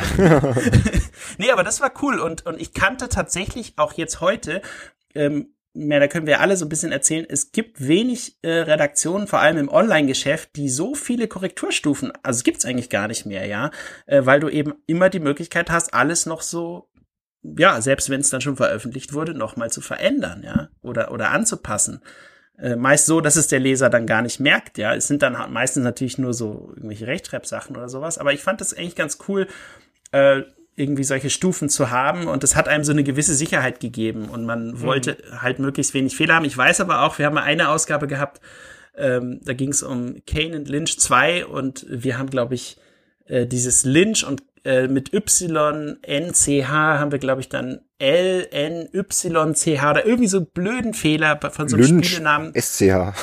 Äh, ja, wie auch immer, also mitten auf dem Cover und kein Mensch hat das gesehen. Und das wurde dann natürlich so gedruckt, ja. Und dann kam natürlich dann gleich äh, Anrufe von allen Seiten so, hey, kriegt ihr es nicht mal hin, irgendwie diesen Spielenamen richtig zu schreiben? Ja, aber so das, das ist ja noch gar nichts. Ne? Also, also, ja, klar, da gibt's Ich, ich wollte wollt ja auch noch was von dem legendären Rechtschreibfehler erzählen, aber dazu, dazu komme ich gleich, weil meine persönliche Geschichte mit der Fun Generation hat ja dann irgendwann eine dramatische Wende genommen. Ja. Ähm, ich war da, wie gesagt, Redakteur ein paar Monate, habe dann halt die, die durchgearbeitet und so weiter. Und irgendwann äh, kam dann die erste Demo zu Tony Hawk's Pro Skater raus, ja. Oder bei uns hieß es ja Tony Hawk's Skateboarding, ne? Damals die allererste Version. Olaf hat ja neulich da auch was drüber geschrieben und ähm, das war einfach total geil, das Spiel. Und die ganze Redaktion hat's gespielt, wirklich jeder. Auch beim OPM, also beim offiziellen PlayStation-Magazin, bei den Kollegen von der Play. Alle haben's gespielt. Nur unser damaliger Chefredakteur, der meinte halt, ja, pff, das wird nix, das Spiel ist. Ja. Wir nehmen jetzt wieder irgendein japanisches Rollenspiel aufs Cover. So. Und äh, das war dann auch der Zeitpunkt, äh, als der Kollege Döhler die Fun Generation verlassen hat. Der ist doch dann Richtung Future Verlag schon zu euch dann, ne? Genau, der, der Fabian wurde dann ein äh, Kollege von mir ähm, und hat dann beim Future Verlag äh, gearbeitet, unter anderem bei äh, PSM2 hieß es, glaube ich. Und ich weiß noch. Ja, das war später. Play Fun Magazin, ne? War das dieses erste, dieses reine PlayStation-Heft, glaube ich. Und später dann dieses PSM2. Ja, genau, genau, das gab's auch noch. Und ich weiß noch, dass irgendwie dann, wir hatten so eine verrückte Sitzordnung äh, irgendwie die Tische waren so angeordnet, dass sich so ein Gang gebildet hat, durch den dann die ganzen Leute, die immer wieder in die Redaktion kamen, und da kamen ja ständig Leute, also irgendwelche Lasertester und irgendwelche Publisher oder dann du, Benedikt, mit hier, als du bei Blackstar warst, um irgendwelche Spiele zu zeigen, und immer wieder kamen irgendwelche Leute in die Redaktion. Es war halt so ein Großraumbüro, und äh, ich weiß noch, dass dann halt Fabian mir ständig im Bildschirm schauen konnte und ich ihm auch. Und das war irgendwie so eine komische ja, Situation. Aber das war ja zwei Jahre später, glaube ich. Ne? Das, also ja, genau, es war dann später, aber irgendwie halt hat es natürlich auch, du hattest halt ständig Kontakt mit den Leuten und ich fand es eigentlich ganz cool, dass du irgendwie also bei so einem Großraumbüro hast du halt immer den Vorteil, du siehst die Leute, du kannst direkt Fragen stellen. Zum Schreiben ist es halt nicht immer die optimale Atmosphäre. Ne? Dann musst du halt entweder Kopfhörer auf und oder Ohrstöpsel rein oder was auch immer. Aber das stimmt, das war bei euch so, ne? So ein riesen, so eine riesen Halle fast schon. Ne? Und ja, ein Schreibtisch ja. neben dem anderen. Ne, das war bei uns anders. Wir hatten wirklich, ich glaube, immer so für, für zwei oder drei Redakteure ein, ein Büro und der Chefredakteur hatte sogar sein eigenes. Ne? Und mhm. ich hatte dann auch relativ schnell bald mein eigenes Büro. Jetzt möchte ich mal auf, die, auf den Punkt kommen, was, was dann ja. mit dem Döler und so. Also der Döler ging dann nämlich weg. Ja. Was da genau vorgefallen ist, warum der dann praktisch übergelaufen ist zur Konkurrenz, weiß ich ehrlich Das gesagt, kann er ja vielleicht dann selber nochmal irgendwann. Vielleicht kann man irgendwann mal, einladen, mal ein. Genau, und erzählt uns, was da genau vorgefallen ist. Ich weiß noch so eine irre Geschichte, dass irgendwann so eine blaue Playstation verschwunden ist. Ob das was damit zu, zu tun hat, keine Ahnung. Es gab ja diese, diese Entwicklerkonsolen, ne, diese Debug-Konsolen, auf denen du dann halt unfertige Presseversionen spielen konntest, Alpha und Preview, Preview-Versionen und Testversionen und so weiter. Ähm, da ist irgendwann eine verschwunden, aber ob das jetzt was damit zu tun hat, ich weiß es nicht. Ähm, ich habe damals immer nur so gedacht, hm, vielleicht hat es ja irgendwas damit zu tun gehabt. Äh, wahrscheinlich nicht, aber das Ding war jedenfalls weg. Döler war weg. So, Tony Hawk, Demo kommt raus der damalige Chefredakteur meint, das Spiel floppt, das wird nix, ja, und äh, wir machen halt irgendwie so, wir machen so eine, so eine Pflichtseite im Heft drüber, ja, so, und äh, ich merkte schon, dass das mir äh, nicht gefallen hat, weil ich merkte, das ist voll das, das Spiel, ja, das wird der Hit, ja, so, und ähm, es war halt auch so, die Arbeitsbedingungen war, wie schon geschildert, schwierig bei der Fun Generation und äh, irgendwann hatte mir, glaube ich, der Döler gesagt, du, die suchen auch noch Redakteure beim Future Verlag, ja, und äh, hat mich dann mal angerufen, man hat dann halt einfach mal so ein bisschen rumgesponnen, ja, so. Und äh, als dann halt rauskam, dass, dass Tony Hawk wieder nur auf einer Seite abgespeist wird, ich glaube auch sogar der Test sogar nur auf einer Doppelseite, während irgendwie die Play das als Cover-Thema hat und so, äh, bin ich dann irgendwann hin und habe mir überlegt, nö, das ist hier irgendwie nicht das Heft, für das ich arbeiten will. Der hat doch keine Ahnung, der Chefredakteur. Ja, ich, ich gehe jetzt zum Future Verlag. Ja, wie das halt so ist mit 22, da, da, da denkst du noch nicht so weit und, und weißt, da kannst du auch gutes Geld verdienen und dann ziehst du halt nach München, ist eh vielleicht eine coolere Stadt noch als, als Würzburg. Und bin dann halt zur Verlagsleitung marschiert und hab denen halt gesagt, so, ich möchte kündigen. Und dann wollten die halt wissen, warum. Und dann habe ich da halt irgendwie äh, eine einstündige ähm, Tirade abgelassen, was mir halt bei der Fun Generation nicht gefällt und warum ich finde, dass der Chefredakteur nicht recht hat und wegen Tony Hawk und dass diese ganze Konzeptionierung mir nicht gefällt und, und hin und her. Äh, und habe den halt meine Kündigung hingeknallt, meine schriftliche. Und bin dann irgendwann nach Hause gefahren. und dann auf einmal, äh, werde ich nie vergessen, sitzt dann da halt so im Wohnzimmer und, und äh, chill halt irgendwie, guck Fernseh, keine Ahnung. Auf einmal klopft es an der Terrasse äh, laut an, an die Glasscheibe und da standen halt die beiden Verlagsleiter, ja. Und, und bei dir zu Hause? Bei mir zu Hause, ja, nachdem ich gekündigt hatte. Und klopften halt und ich mach die Tür auf, ja, was ist denn los? Ja, sie wollen mal unbedingt mit mir sprechen, ja, ähm, wegen meiner Kündigung. Und ähm, dann hab ich gesagt, ja, kommt rein, habt ihr was zu trinken angeboten. Wir saßen dann da halt und äh, dann holten die direkt einen, Verla äh, einen Vertrag raus, ja. Und ich guckte halt da drauf und da stand dann halt Chefredakteur Fun Generation. Also wie gesagt, ich war da jetzt, glaube ich, ein halbes Jahr gewesen, war 22, verdiente eh schon gut. Und äh, dann meinten die, ja, das hätte ihnen imponiert, dass ich ihnen äh, klar die Meinung gesagt hätte. Sie würden das genauso sehen, so ein Tony Hawks äh, Pro Skater, das wäre halt äh, der Titel und wenn man das nicht erkennt, dann wäre der Chefredakteur irgendwie falsch äh, am Platz und, und hin und her. Ähm, und haben dann halt gesagt, wir wollen, dass du Chefredakteur wirst. Ja. Und als ich dann diese Zahl auch sah auf dem Vertrag und, und äh, ich, ich hing ja trotzdem schon an dem Heft, ja. Ich hatte so viel Zeit da reingesteckt, mein ganzes Leben drehte sich ja nur um die Fun Generation, ja. Tag und Nacht, wie du, wie du schon sagtest, äh, Sönke, Sönke, es ging alles um die Deadline, es ging alles um die Heftproduktion. Mm, du lebtest yeah, eigentlich in der Redaktion. Ähm, ich sagte ich halt, okay, mach ich. Ja. Und dann war ich nach einem halben Jahr äh, Chefredakteur von der Fun Und dann wurde die Arbeit aber auch nicht weniger, im Gegenteil. Ach, im Gegenteil. Das war natürlich ja. das, wo, wo ich mir am wenigsten äh, dran gedacht habe. Ich sah halt nur diese Zahl, ich glaube, es waren 7500 D-Mark ja, mit 22. Also, da, da sagst du dann halt auch nicht nein, ja. Weil du hast ja überhaupt, du kannst das ja gar nicht einordnen, was das eigentlich auch bedeutet. Und äh, dann wurde ich Chefredakteur und äh, ja, das Problem war, der Döler war ja weg und wir waren dann mittlerweile nur noch der eine Redakteur, der Daniel Johannes, und ich und ähm, ja und hatten dann halt noch, noch ein, zwei freie Mitarbeiter, aber das war's dann, ja. Und, dann, und jetzt pass auf, Benedikt, jetzt kommt's. Jetzt kommt's. Ich hab ja. zu, zu, der Zeit, wo das wahrscheinlich passiert ist, ich, ich kenne jetzt, muss man vielleicht nochmal recherchieren, aber ich habe ein, äh, eine Jobanfrage vom Cypress Verlag bekommen aus Würzburg. Ach, ach nee. Und, und, bin mit einem anderen Kollegen, dessen Namen ich jetzt nicht nennen will, äh, dann dahin gefahren, um mich vorzustellen. Ach Quatsch und jetzt, wirklich? Ich, ich, ja, das wusste doch, ich jetzt tatsächlich kein, kein nicht. Witz. Äh, doch, aber, aber bei mir war es dann auch so, ich hing halt mit, mit, mit meinem Herzen, äh, ich, ich fand halt die Redaktion super cool, wir haben echt coole Leute da gehabt, so Ralf Karel zum Beispiel, Prügelspielexperte, äh, Dirk Sauer, der, der Jump'n'Run-Profi und äh, Axel Boomerlied und wie sie alle hießen, Jan Binsmeier, der auch heute noch in der Branche ist, echt super Leute, ja, und ja, okay, ähm, jetzt irgendwie für vielleicht ein bisschen mehr Geld jetzt nach Würzburg umzuziehen zu einer Redaktion, wo du die Leute vielleicht mal auf dem Event gesehen hast, wo du aber eigentlich äh, irgendwie, du hast ja gar keine Not. Es ist irgendwie so, ja, man kann, aber man muss eigentlich nicht. Und ich mhm. habe dann letztendlich die Entscheidung getroffen, so, hey, nee, mir gefällt es so gut. Ich, ich, ich habe dieses halt, ähm, man sieht es zum Beispiel dann auch in den Editorials, hier, wenn man zum Beispiel hier Ausgabe 5, äh, 99 Videogames, da haben wir halt da Fotos abgedruckt, wie wir dann zusammen irgendwie Bier getrunken haben und sowas. Ja, einfach mitten ins Editorial rein ähm, Leute mit Bierflaschen und so weiter. Und es weiß nicht. Es das konnte man damals noch machen, ne? Das, das konnte man problemlos ja. machen, ja. ja, ja. Wir, wir, haben da eh die wildesten äh, Rubriken dann irgendwie gehabt, wo wir dann verschiedene äh, Leute aus der Redaktion sind dann gegen bestimmte Charaktere aus bestimmten Videospielen angetreten, so in verschiedenen Kategorien, so Intelligenz, Sex-Appeal, keine Ahnung, was wir da alles verglichen haben, ja. Äh, Pokémon versus äh, Sönke oder oder hier äh, Zelda oder Link aus Zelda gegen irgendjemand anders der Redaktion und so total crazy und ähm, ja, das das hat mir die Entscheidung äh, dann so, so den Job dann einfach zu wechseln schwer gemacht. Da, da, da schließen mal, sich gerade diverse Kreise. Ja. Genau, dass die, mhm. äh, dass da halt Leute händeringend gesucht wurden, weil halt verschiedene gegangen sind. Ja, ja. jetzt, jetzt passt auf, ja. Jetzt kommt halt das, was ich im Nachhinein auch echt faszinierend finde.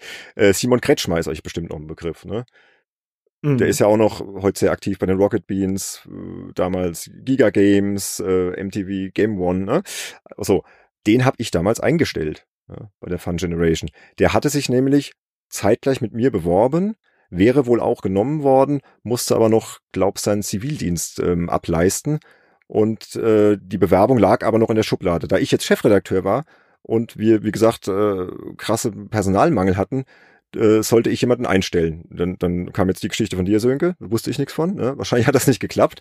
Äh, und dann habe ich halt da diese Bewerbungen, die da in der Schublade lagen, da lagen, da lagen so drei, vier, durchwühlt und fand dann die vom Simon Kretschmer und dachte, Mann, der war doch auch damals bei dem Einstellungstest, von dem ich in der Nullnummer erzählt habe, da war der nämlich auch da gewesen. Das hatte ich noch, noch ganz vergessen zu sagen.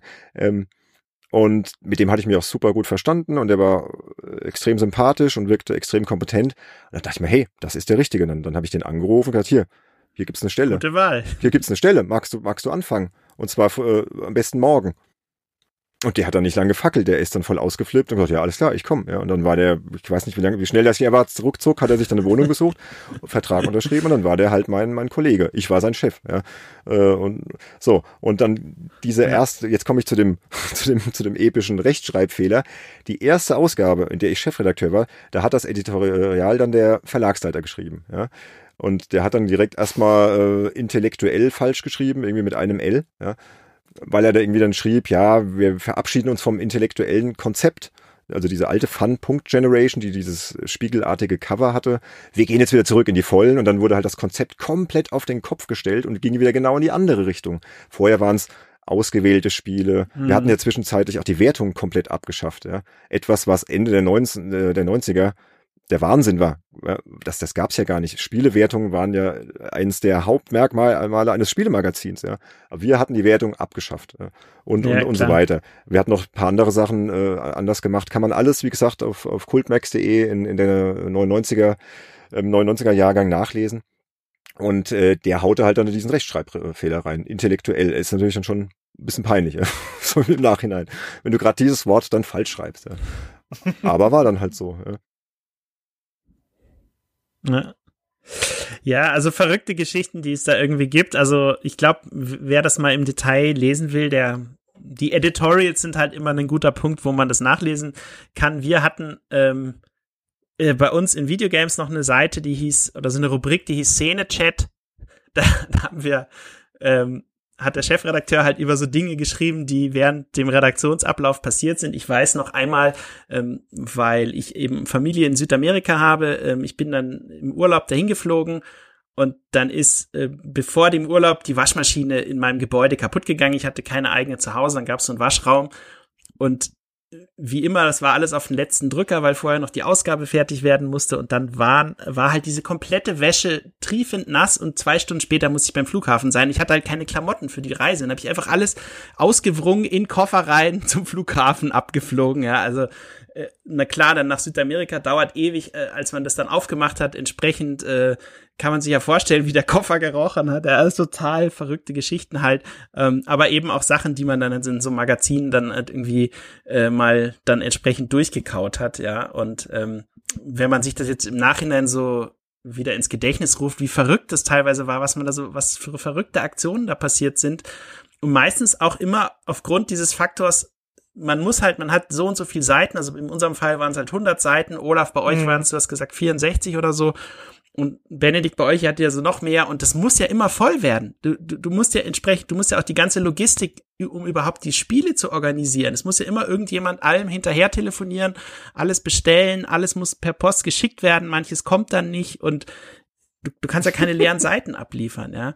Und ähm, ich weiß nicht, also diese ganze Logistik ist, das habe ich dann eher später gemerkt, als ich beim Emotion Verlag war und da war ich ja dann erst ähm, stellvertretender Chefredakteur und dann Chefredakteur und habe dann eben sehr viel diese ganze Orga im Hintergrund, das das hat so viel Zeit genommen und wurde dann ja auch im Laufe der Jahre immer komplizierter, ja. Also früher hat man ja die Spiele wurden halt einfach verschickt, ja, und heute viele Hersteller verschicken ja gar nichts mehr, weil sie so Angst haben, dass irgendwas gestreamt wird oder irgendwie irgendein Soundschnipsel irgendwo durchläuft oder was auch immer. Und dann, dann laden sie die Leute halt ständig auf irgendwelche Events ein, wo auch immer in der Welt.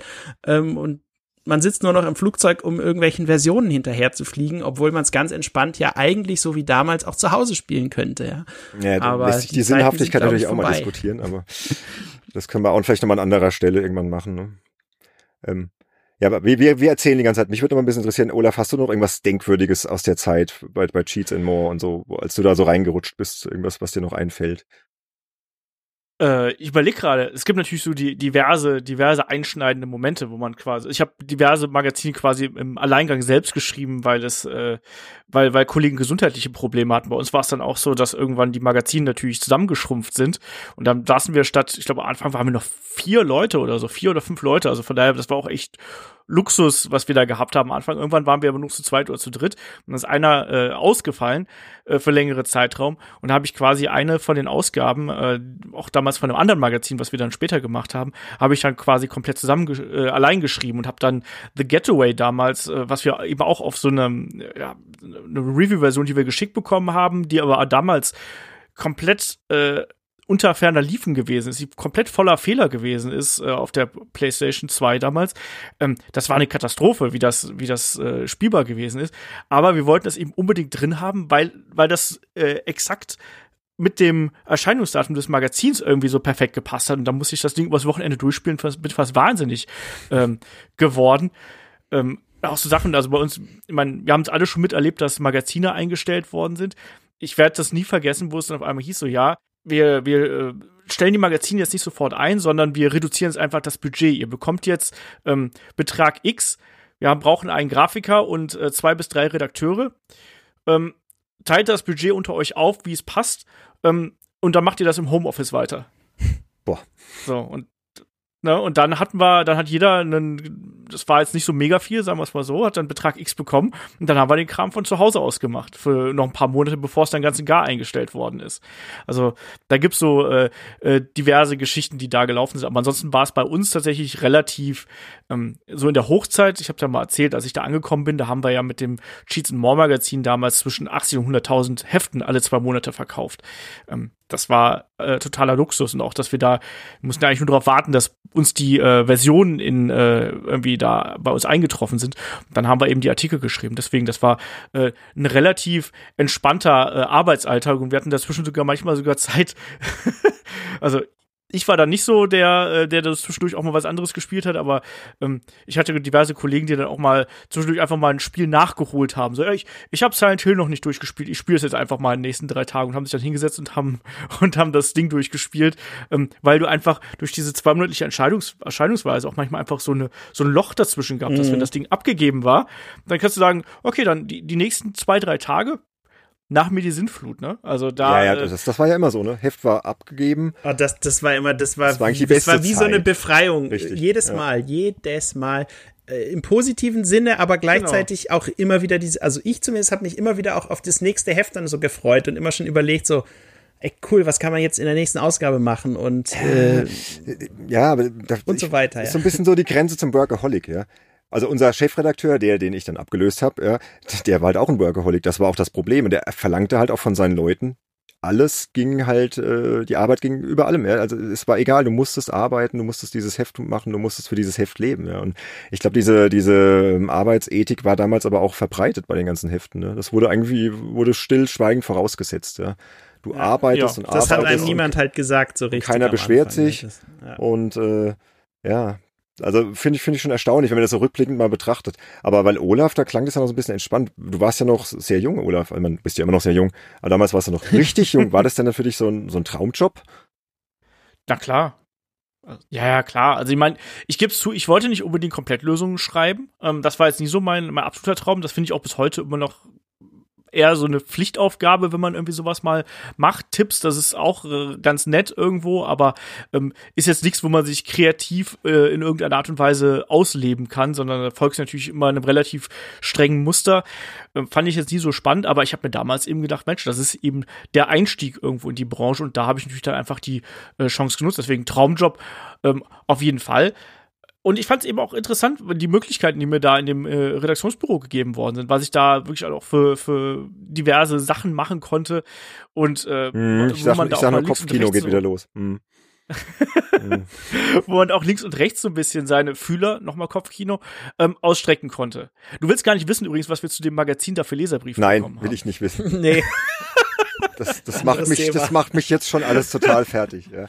Aber gut, also also ist schon interessant, dass wir da so alle so ein bisschen unterschiedlich. Also ich, ich will jetzt nicht irgendwie mich hier als das arme Opfer äh, hervorheben, aber ich glaube, wir hatten es da ein bisschen am härtesten. Ja? Also so von den wirklich vom Arbeitspensum. Ja?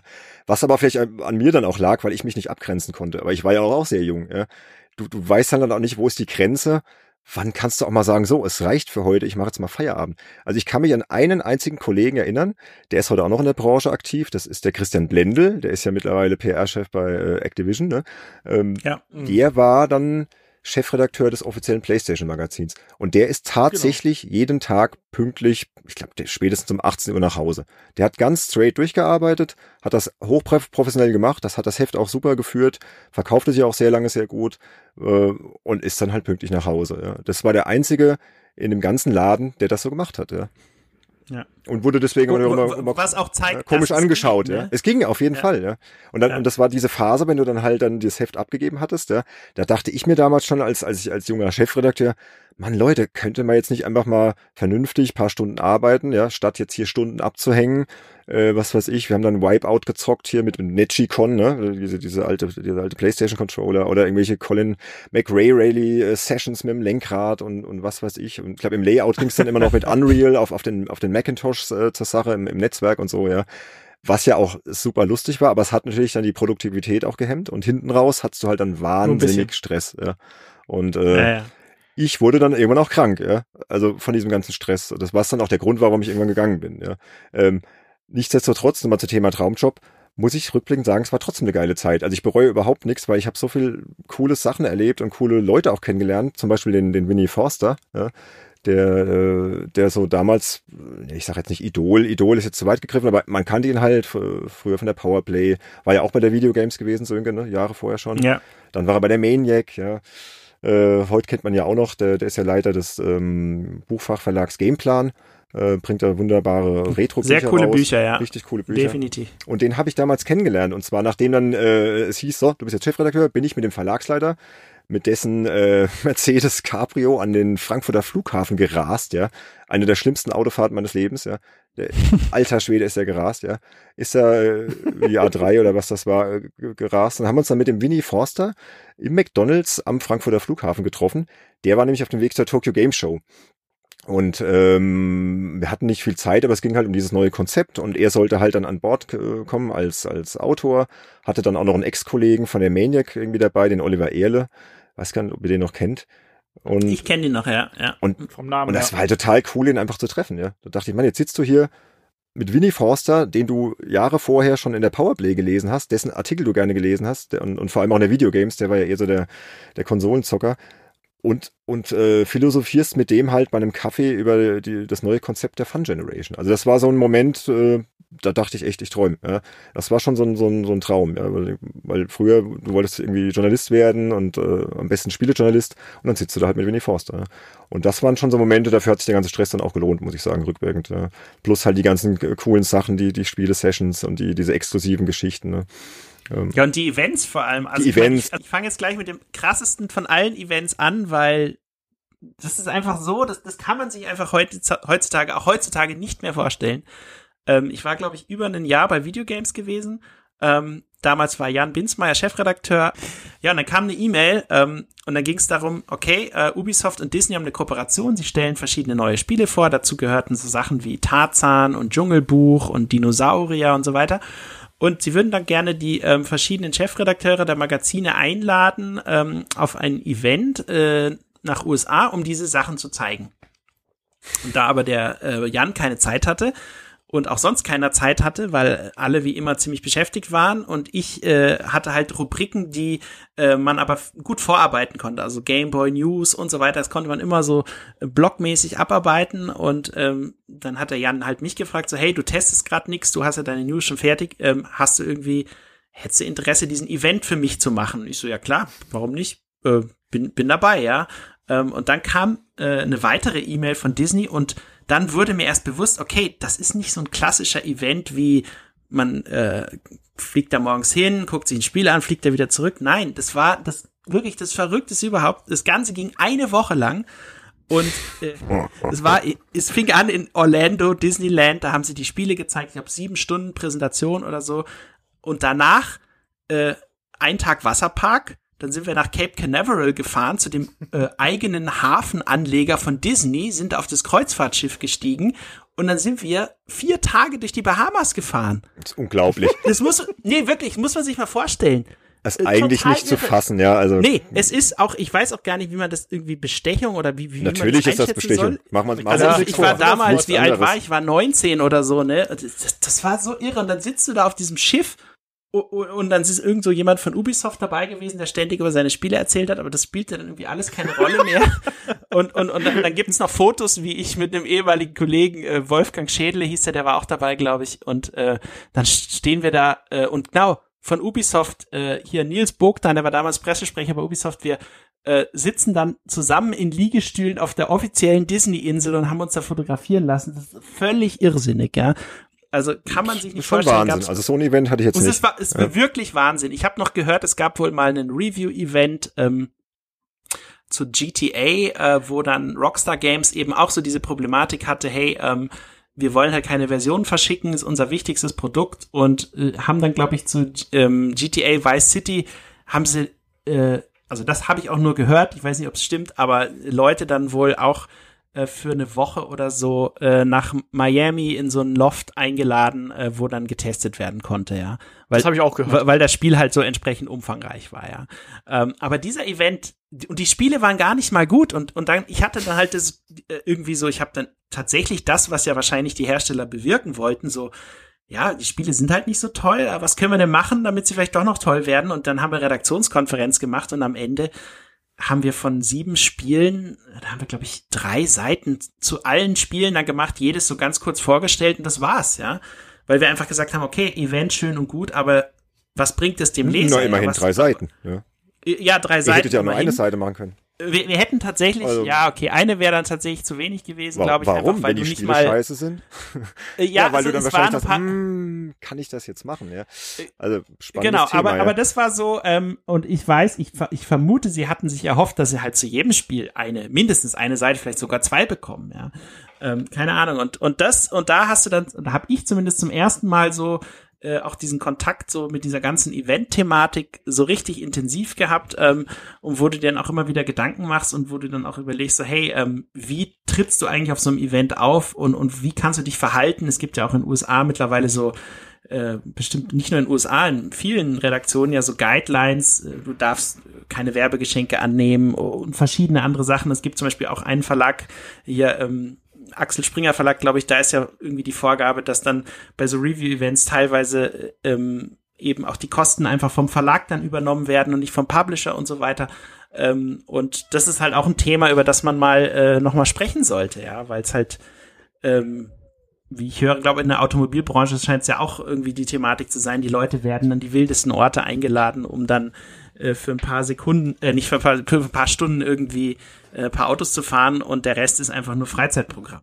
ja, aber ich glaube, das ist in jedem Fachjournalismus ein Problem. Ja, klar, definitiv. Und Da gab es auch neulich einen sehr interessanten Artikel ähm, auf grimme-game.de vom Jochen Gebauer, dem Kollegen hier von The Pod, äh, dem, dem Podcast, der hat da auch was drüber geschrieben. Der fällt mir nämlich gerade ein, der Artikel. Ich glaube, der hieß, irgendwie so die Gralshüter des Spielejournalismus. Ich weiß es jetzt nicht auswendig. Äh, da hat er genau das behandelt, wie das damals war und Ja. auch dieses Alleinstellungsmerkmal, das, das wir damals als Spieleredakteure hatten, ja. Und warum wir da so hofiert wurden und wie sich das aber auch geändert hat, ne? Weil heute ist es ja nicht mehr ganz so glamourös. mh, Aber ganz ehrlich, äh, finde ich auch nicht schlimm, weil Ja. Es hat ja dann auch mit Journalismus irgendwann nichts mehr zu tun. Ja? Wenn du da irgendwo hingekarrt wirst und äh, alles wegen irgendwie einem Spiel, was halt das überhaupt nicht verdient hat, ähm, dann weiß nicht, tut dem Journalismus ja letztendlich auch nicht gut. Also ich weiß noch, wir hatten mal eine Einladung, ähm, da war ich bei damals bei 360 Live und da ging es um irgendeinen so Teddybär-Shooter oder sowas, ich weiß es gar nicht mehr genau, wie der hieß für Xbox 360 oder so. Und da wurde die Kollegin nach England eingeladen, allerdings war das relativ kurz, also morgens hin und dann abends oder spätestens am nächsten Tag zurück. Und das Endprodukt war, sie hat irgendwie einen kurzen Trailer gesehen und ein paar Worte mit den Entwicklern gewechselt und das war's, ja. Und das ist halt auch so ein Beispiel dafür, wie ein, wie ein Event halt total in die Hose gehen kann, wie er nichts bringt, wie er einfach nur Zeitverbrennung ist. Äh, und dann vor allem, wenn sich Flüge verspäten und was auch immer und die Leute dann durch die halbe Welt schicken, damit sie einen Trailer angucken, das macht Nee. doch keinen Aber ich glaube, das, das ist ein Thema für, für eine eigene das, Folge. Ja. Ähm, Ja, mit, mit, mit diesem denke ich ganzen. Eventjournalismus und, und also- was das für Blüten teilweise treibt. Ne? Ähm, ja, weil ich, ich hatte eben noch was gesagt, äh, was mir auch noch wichtig ist, was ich da sag, äh, dass ich da krank geworden bin. Ne? Dass man auch mal sieht, was, was so der ganze Stress und diese, dieser, ja, was, was wir damals halt gemacht haben, diese dauernd Pizza abstellen, Currywurst, Schlafmangel, ja, wahrscheinlich hast du noch viel zu wenig getrunken, was dehydriert. Also ich habe dann irgendwann Gürtelrose bekommen. Ja? Das, was ich gar nicht wusste, was das ist. Ich merkte nur irgendwann, ich Mhm. wachte morgens auf, du bist ja dann nur noch so in diesem Heft muss fertig werden Rhythmus, ja. Und denkst nur noch dran, ja, der Artikel muss fertig werden. Ich als Chefredakteur sowieso, du musst ja den ganzen Heftplan organisieren. Und ich hatte nur noch dieses Heft im Kopf und wachte aber irgendwann morgens auf und hatte das Gefühl, als hätte mir einer mit dem Hammer auf den Kopf gehauen und konnte nicht mehr aufstehen. Ja. War furchtbar schlapp, hatte dann irgendwas Juckendes am, am Hinterkopf und äh, klingt jetzt eklig, war auch eklig, machen wir uns nichts vor, und schleppte mich halt mit letzter Kraft zum Arzt und die Ärztin sprang halt auf und zog sich direkt irgendwie einen Mundschutz an und meinte, bleiben Sie weg von mir. Junger Mann. Ich so, direkt erstmal in die Kontaminationskammer. ja, ich kam mir vor wie in so, einem, so einem schlechten Endzeitfilm und dachte, was ist denn jetzt los? Und meine sie, ja, sie haben die Gürtelrose. Und hat mir dann erstmal erklärt, was das ist und so. Und das ist eigentlich etwas, was eher ältere Menschen bekommen. Ja. Oder wenn du halt extremem Stress ausgesetzt bist. Ja. Und das war natürlich bei mir der, der Faktor. Mit der schlechten Ernährung, immer zu wenig geschlafen, kaum frische Luft, zu wenig Bewegung. Und ob, obwohl ich noch sehr jung war, hat mein Körper mir dann irgendwie gesagt, mhm. das, das war's jetzt, Kollege. Ja. Und das habe ich dann auch zum Anlass genommen. Ich glaube, ich, hab, ich bin dann zwar noch, wurde dann halt krank geschrieben, wurde dann irgendwann auch wieder gesund, habe dann auch zwei, drei Monate gearbeitet, habe mir dann aber irgendwann gesagt, ähm, so geil das hier letztendlich auch alles ist bei der Fun Generation und so verrückt das auch alles ist und auch wenn es irgendwie ein Traumjob ist und natürlich das Gehalt, ja, macht man uns nichts vor, das war in dem Alter Wahnsinn. Nee, das ist auf Dauer, würde ich das halt wirklich fertig machen. Und mein Körper hat es mir schon signalisiert. Und dann habe ich halt auch gekündigt, was dann damals die Kollegen auch damals nicht verstanden. Die, die meinten halt, wieso gehst du denn jetzt? Das ist doch der Traumjob und du verdienst so viel und so. Ähm, aber ich hatte irgendwie so, so das Bauchgefühl, das mir sagte, okay, war eine gute Zeit, hast viel Erfahrung mitgenommen, war toll, aber jetzt ziehst du mal weiter. Ja, und ja, bin dann halt gegangen. Ja. Stichwort Eventjournalismus, du kriegst die Gürtelrose, ich komme vom Event wieder mit einer gebrochenen Hand. Ach so, ah, die Geschichte. So ja. kann es auch mm. gehen. Oder irgendwie. ja, die muss ich jetzt aber, ich glaube, die erzählen wir an einer anderen Stelle, wenn wir über Genau, die, die heben wir uns mal noch auf. Da gibt es auch noch einige lustige Geschichten. Ne? Ja. Und äh, besser wird's. Aber nicht. apropos lustig, man darf halt wieder, das klingt jetzt vielleicht so dramatisch, aber ich, ich sehe das mittlerweile alles mit einem lachenden und, und weinenden Auge die Zeit damals bei der Fun Generation, weil es war insgesamt auch einfach zu abgefahren und auch ja ein bisschen ein bisschen surreal auch rückblickend, was da alles passiert ist und auch auch lustige Sachen.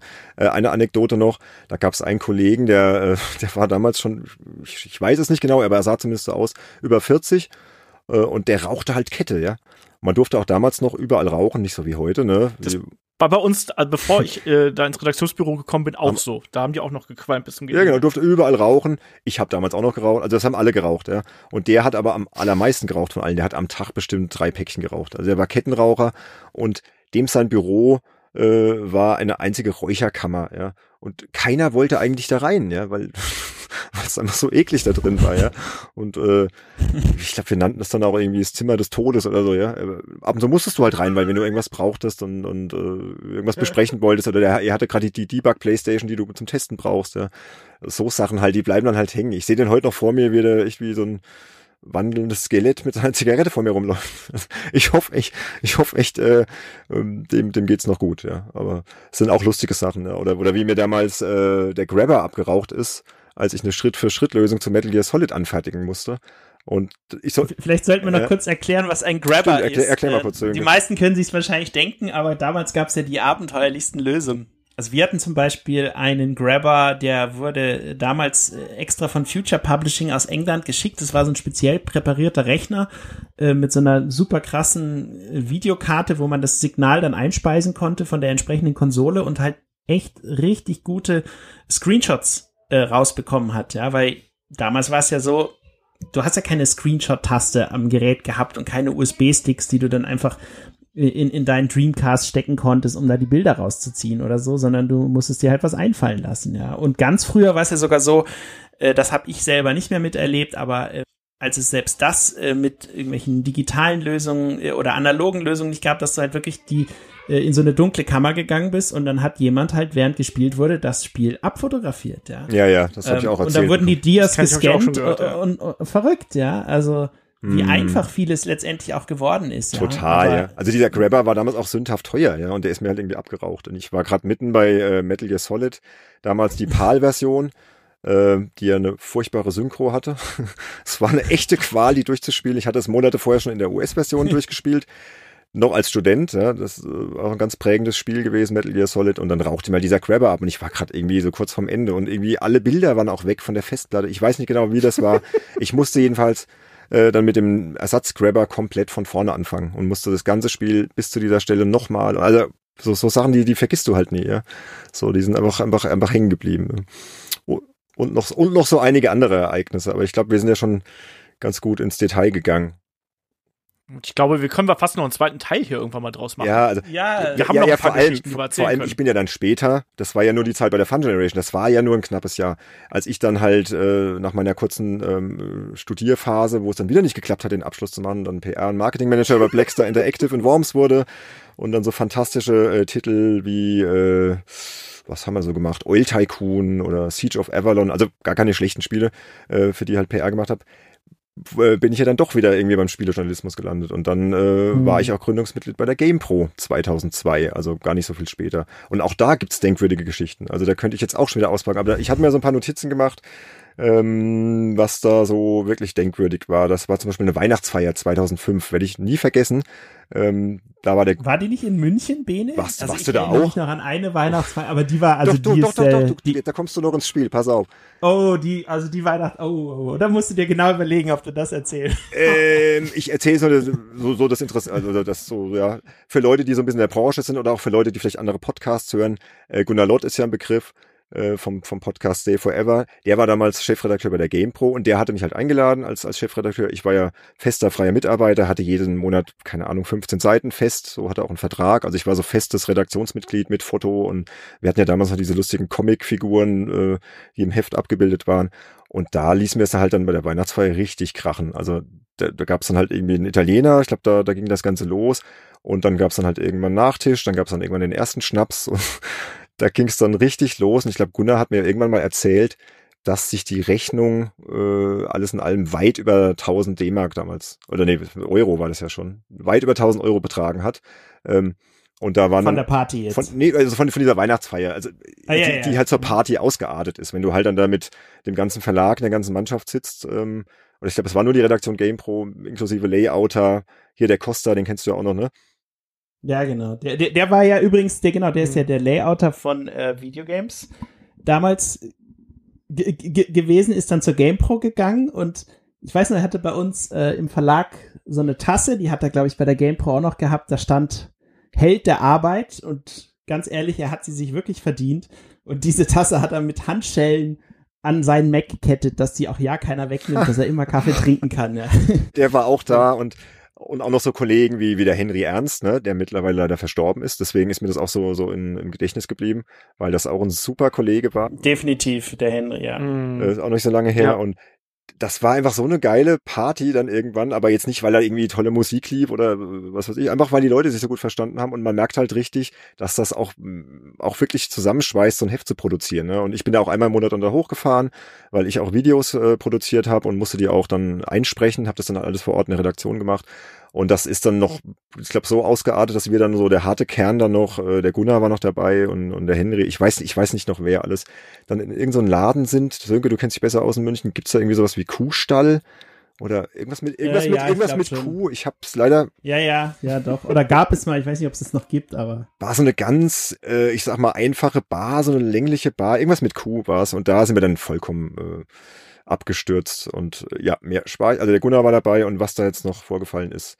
Äh, Benedikt Party-Erinnerungen sind eh Keine immer sehr Ahnung. gefährlich. Ich habe da auch oh so ja, da muss man aufpassen. Games Convention-Erinnerungen an dich und oh mich. Gott, ja. ja also, jetzt kommst du ins Spiel. Du hast mich nämlich dann, glaube ich, abgeholt, weil ich bei dir übernachtet habe. Richtig. Und ich glaube, ich war nicht mehr nüchtern, ne? Äh, Nee, der, der Weg nach Hause gestaltete sich deutlich schwieriger als ursprünglich angenommen. Also, ähm, oh, zumal, genau, also ich will nicht zu sehr ins Detail gehen, zumal du dann vor Ort, als wir dann da waren, aus irgendeinem Grund beschlossen hast, äh, das Zimmer, in dem du schläfst, zu wechseln. Aha. Ähm, nachts. Nachts. Und plötzlich äh, äh, irgendwie einen Meter von mir entfernt oder zwei liegt der Benedikt am Boden, ja. Gott, das ist so- gut. Äh, Olaf, wenn du das hier schneidest, zensieren. Ja.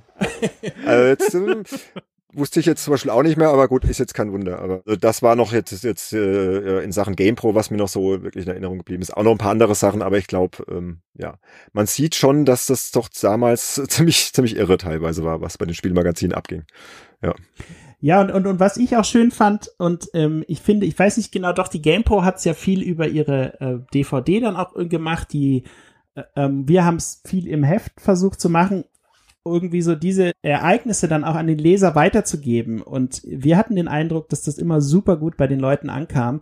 Ähm, weil sie eben auch wissen wollten, was ist denn da jetzt nun bei euch so alles in der Redaktion passiert? Und sie wollen ja nicht nur Spieletests, sondern sie wollen halt eben auch mehr über die Leute erfahren, weil sie die ja jeden Monat lesen in ihrem Abo und so weiter. Und ähm, das ist so ein bisschen was, ähm, diese ganze Personality-Sache, äh, glaube ich, die einfach für viele rückblickend einfach mit so auch ein Grund war, die Hefte zu lesen oder die, die Video-DVDs zu gucken. Ja, ich meine, ich glaube, da haben ja, du hast ja gesagt, Benedikt, da haben Fans dann jetzt irgendwie auf YouTube diese ganzen äh, GBA-Check und was auch immer da alles produziert wurde für die DVDs. Das ist ja jetzt alles auf YouTube zu finden, dieser ganze Content.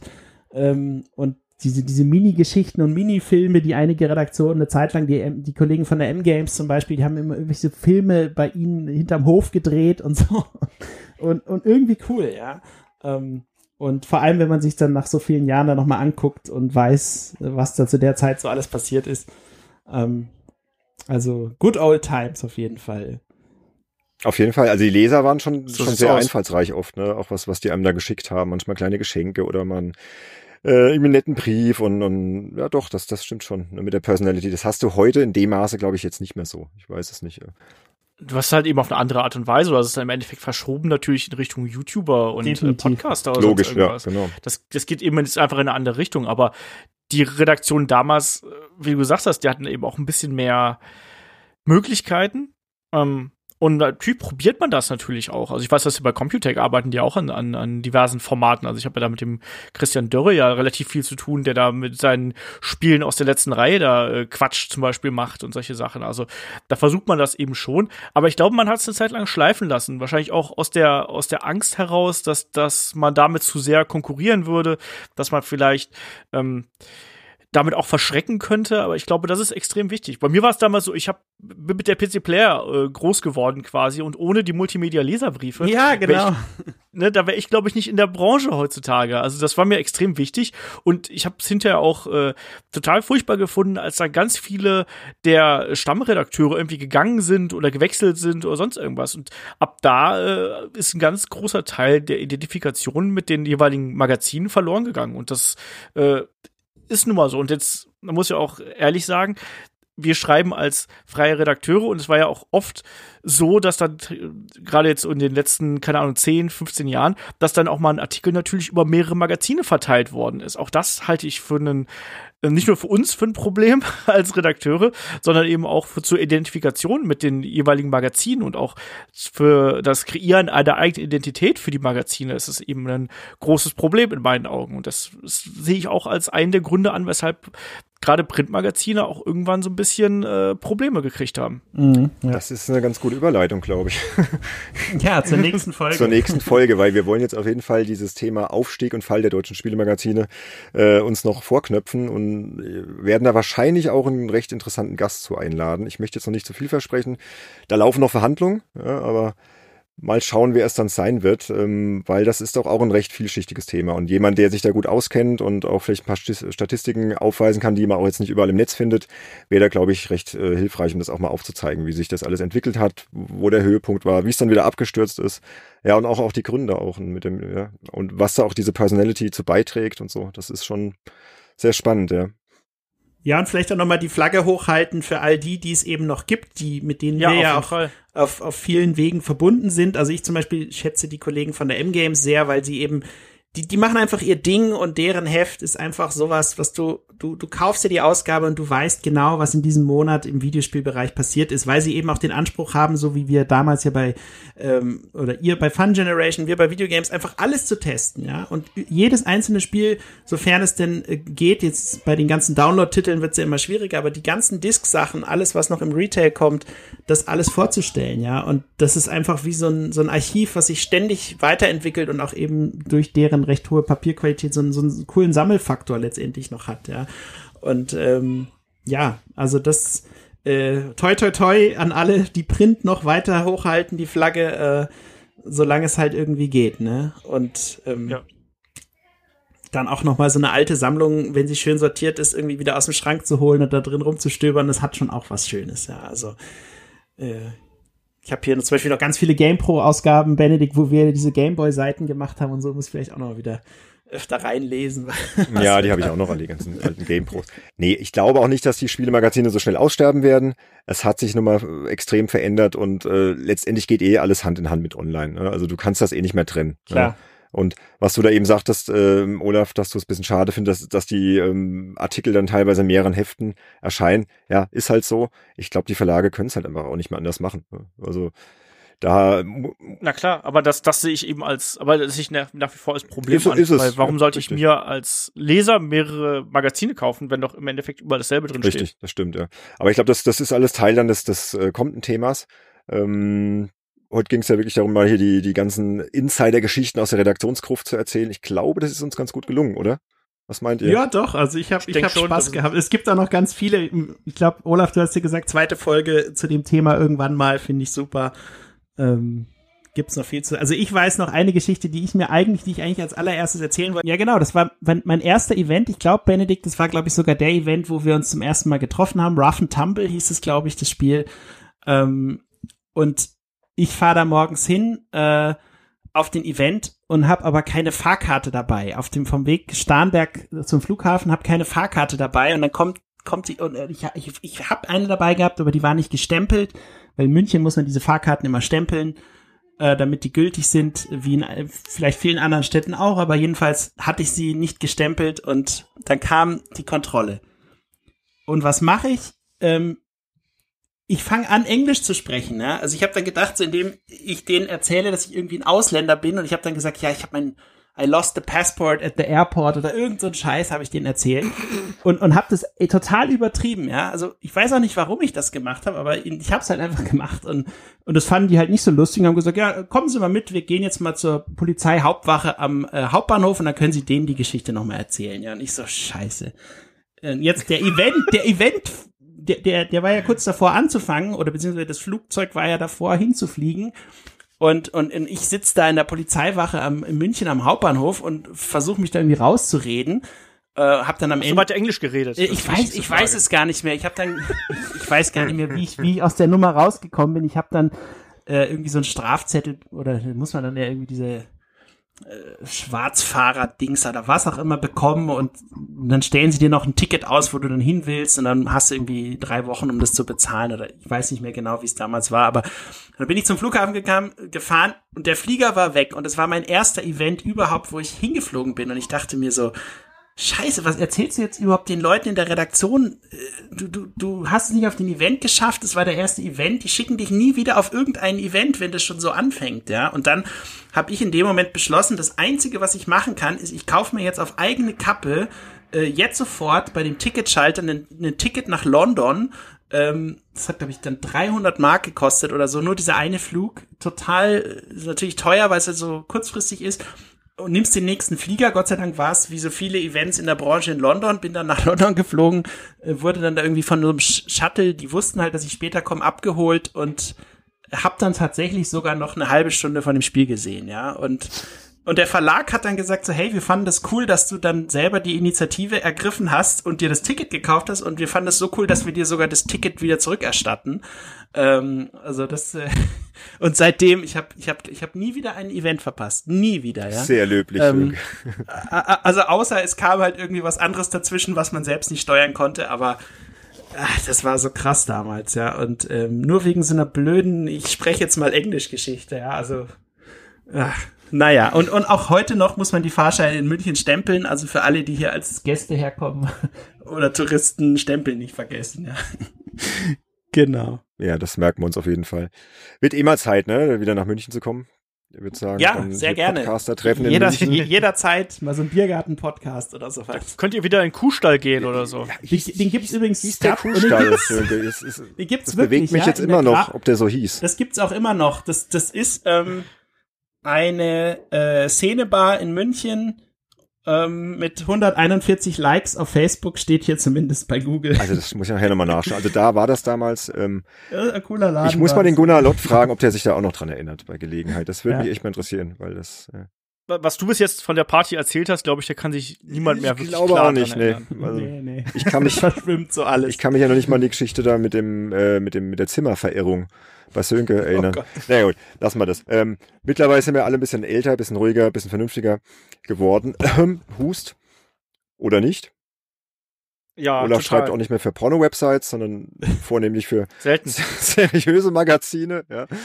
Ich mache jetzt, ich mache jetzt einen Wrestling-Podcast. Das reicht Also das ist praktisch so deine, deine Spielwiese, für, ja, um dich auszutoben. Genau das. Ja, aber der ist ja auch sehr gut. Also kann man auch ruhig mal ein bisschen Werbung für machen. Äh, für Headlock. Sogar ich, der jetzt nicht so viel mit Wrestling anfangen kann, findet ihn unterhaltsam. Und ich finde, das heißt schon was. Ja, weil, einfach weil ich gern zuhöre, was, was ihr da so erzählt. Danke. Ne?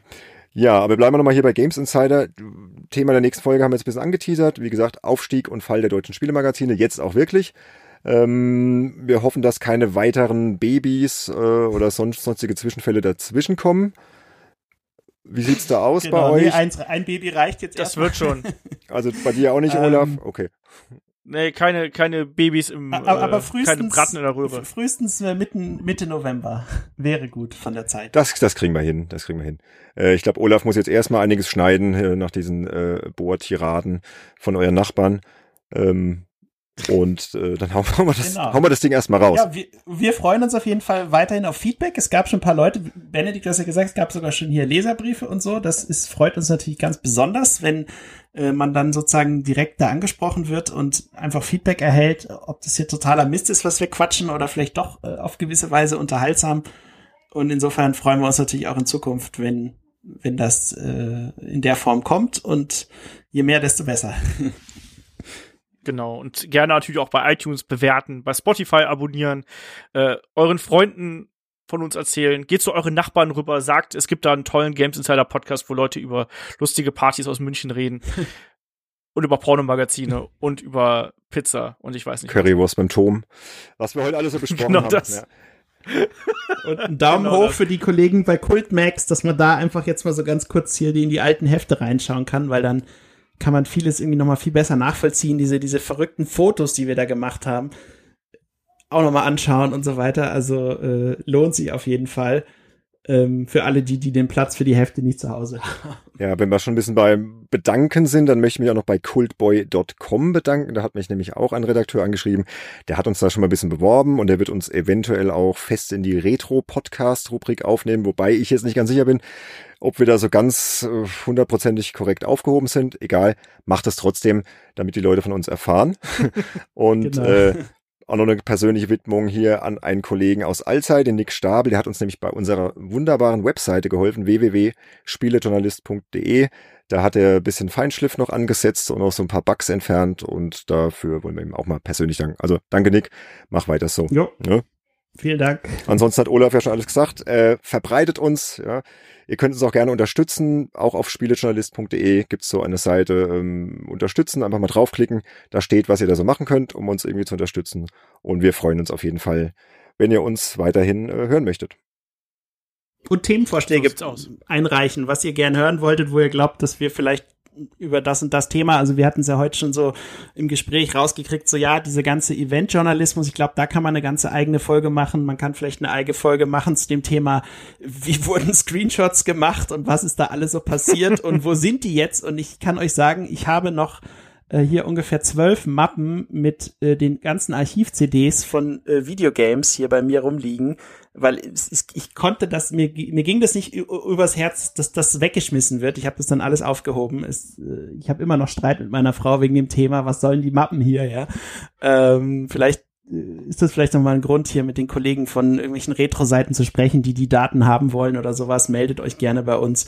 Äh, Ich schicke euch das, ich lade euch das gern irgendwo hoch. Auf keinen Fall löschen so irgendwie. Wichtige Dokumente. Ne? So. Ja, und das sind halt die ganzen, da gibt's nämlich Ordner, äh, alles natürlich auf Macintosh, Ordner, wo dann die ähm, Screenshots, die der Redakteur zu jedem einzelnen Spiel damals angefertigt hat, alle Screenshots drauf sind. Also nicht nur die, die im Heft sind, sondern alle anderen auch. Ja, ähm, zumindest an das, was ich mich erinnere. Und das ist natürlich super cool. Äh, man kennt ja auch so Seiten wie Moby Games, die das auch archivieren. Und da gibt's halt immer wieder mal Titel, wo es keine Screenshots mehr gibt. Ja, und vielleicht, wenn jemand das interessiert, äh, der das da hochladen will, äh, gerne mal melden. Also Alles klar. Gut, Leute. Dann würde ich sagen, wir hören uns bald wieder und äh, bedanken uns bei allen, die zugehört haben und bis bald. Macht's gut. Tschüss. Bis, Bis bald. Tschüss. Ciao.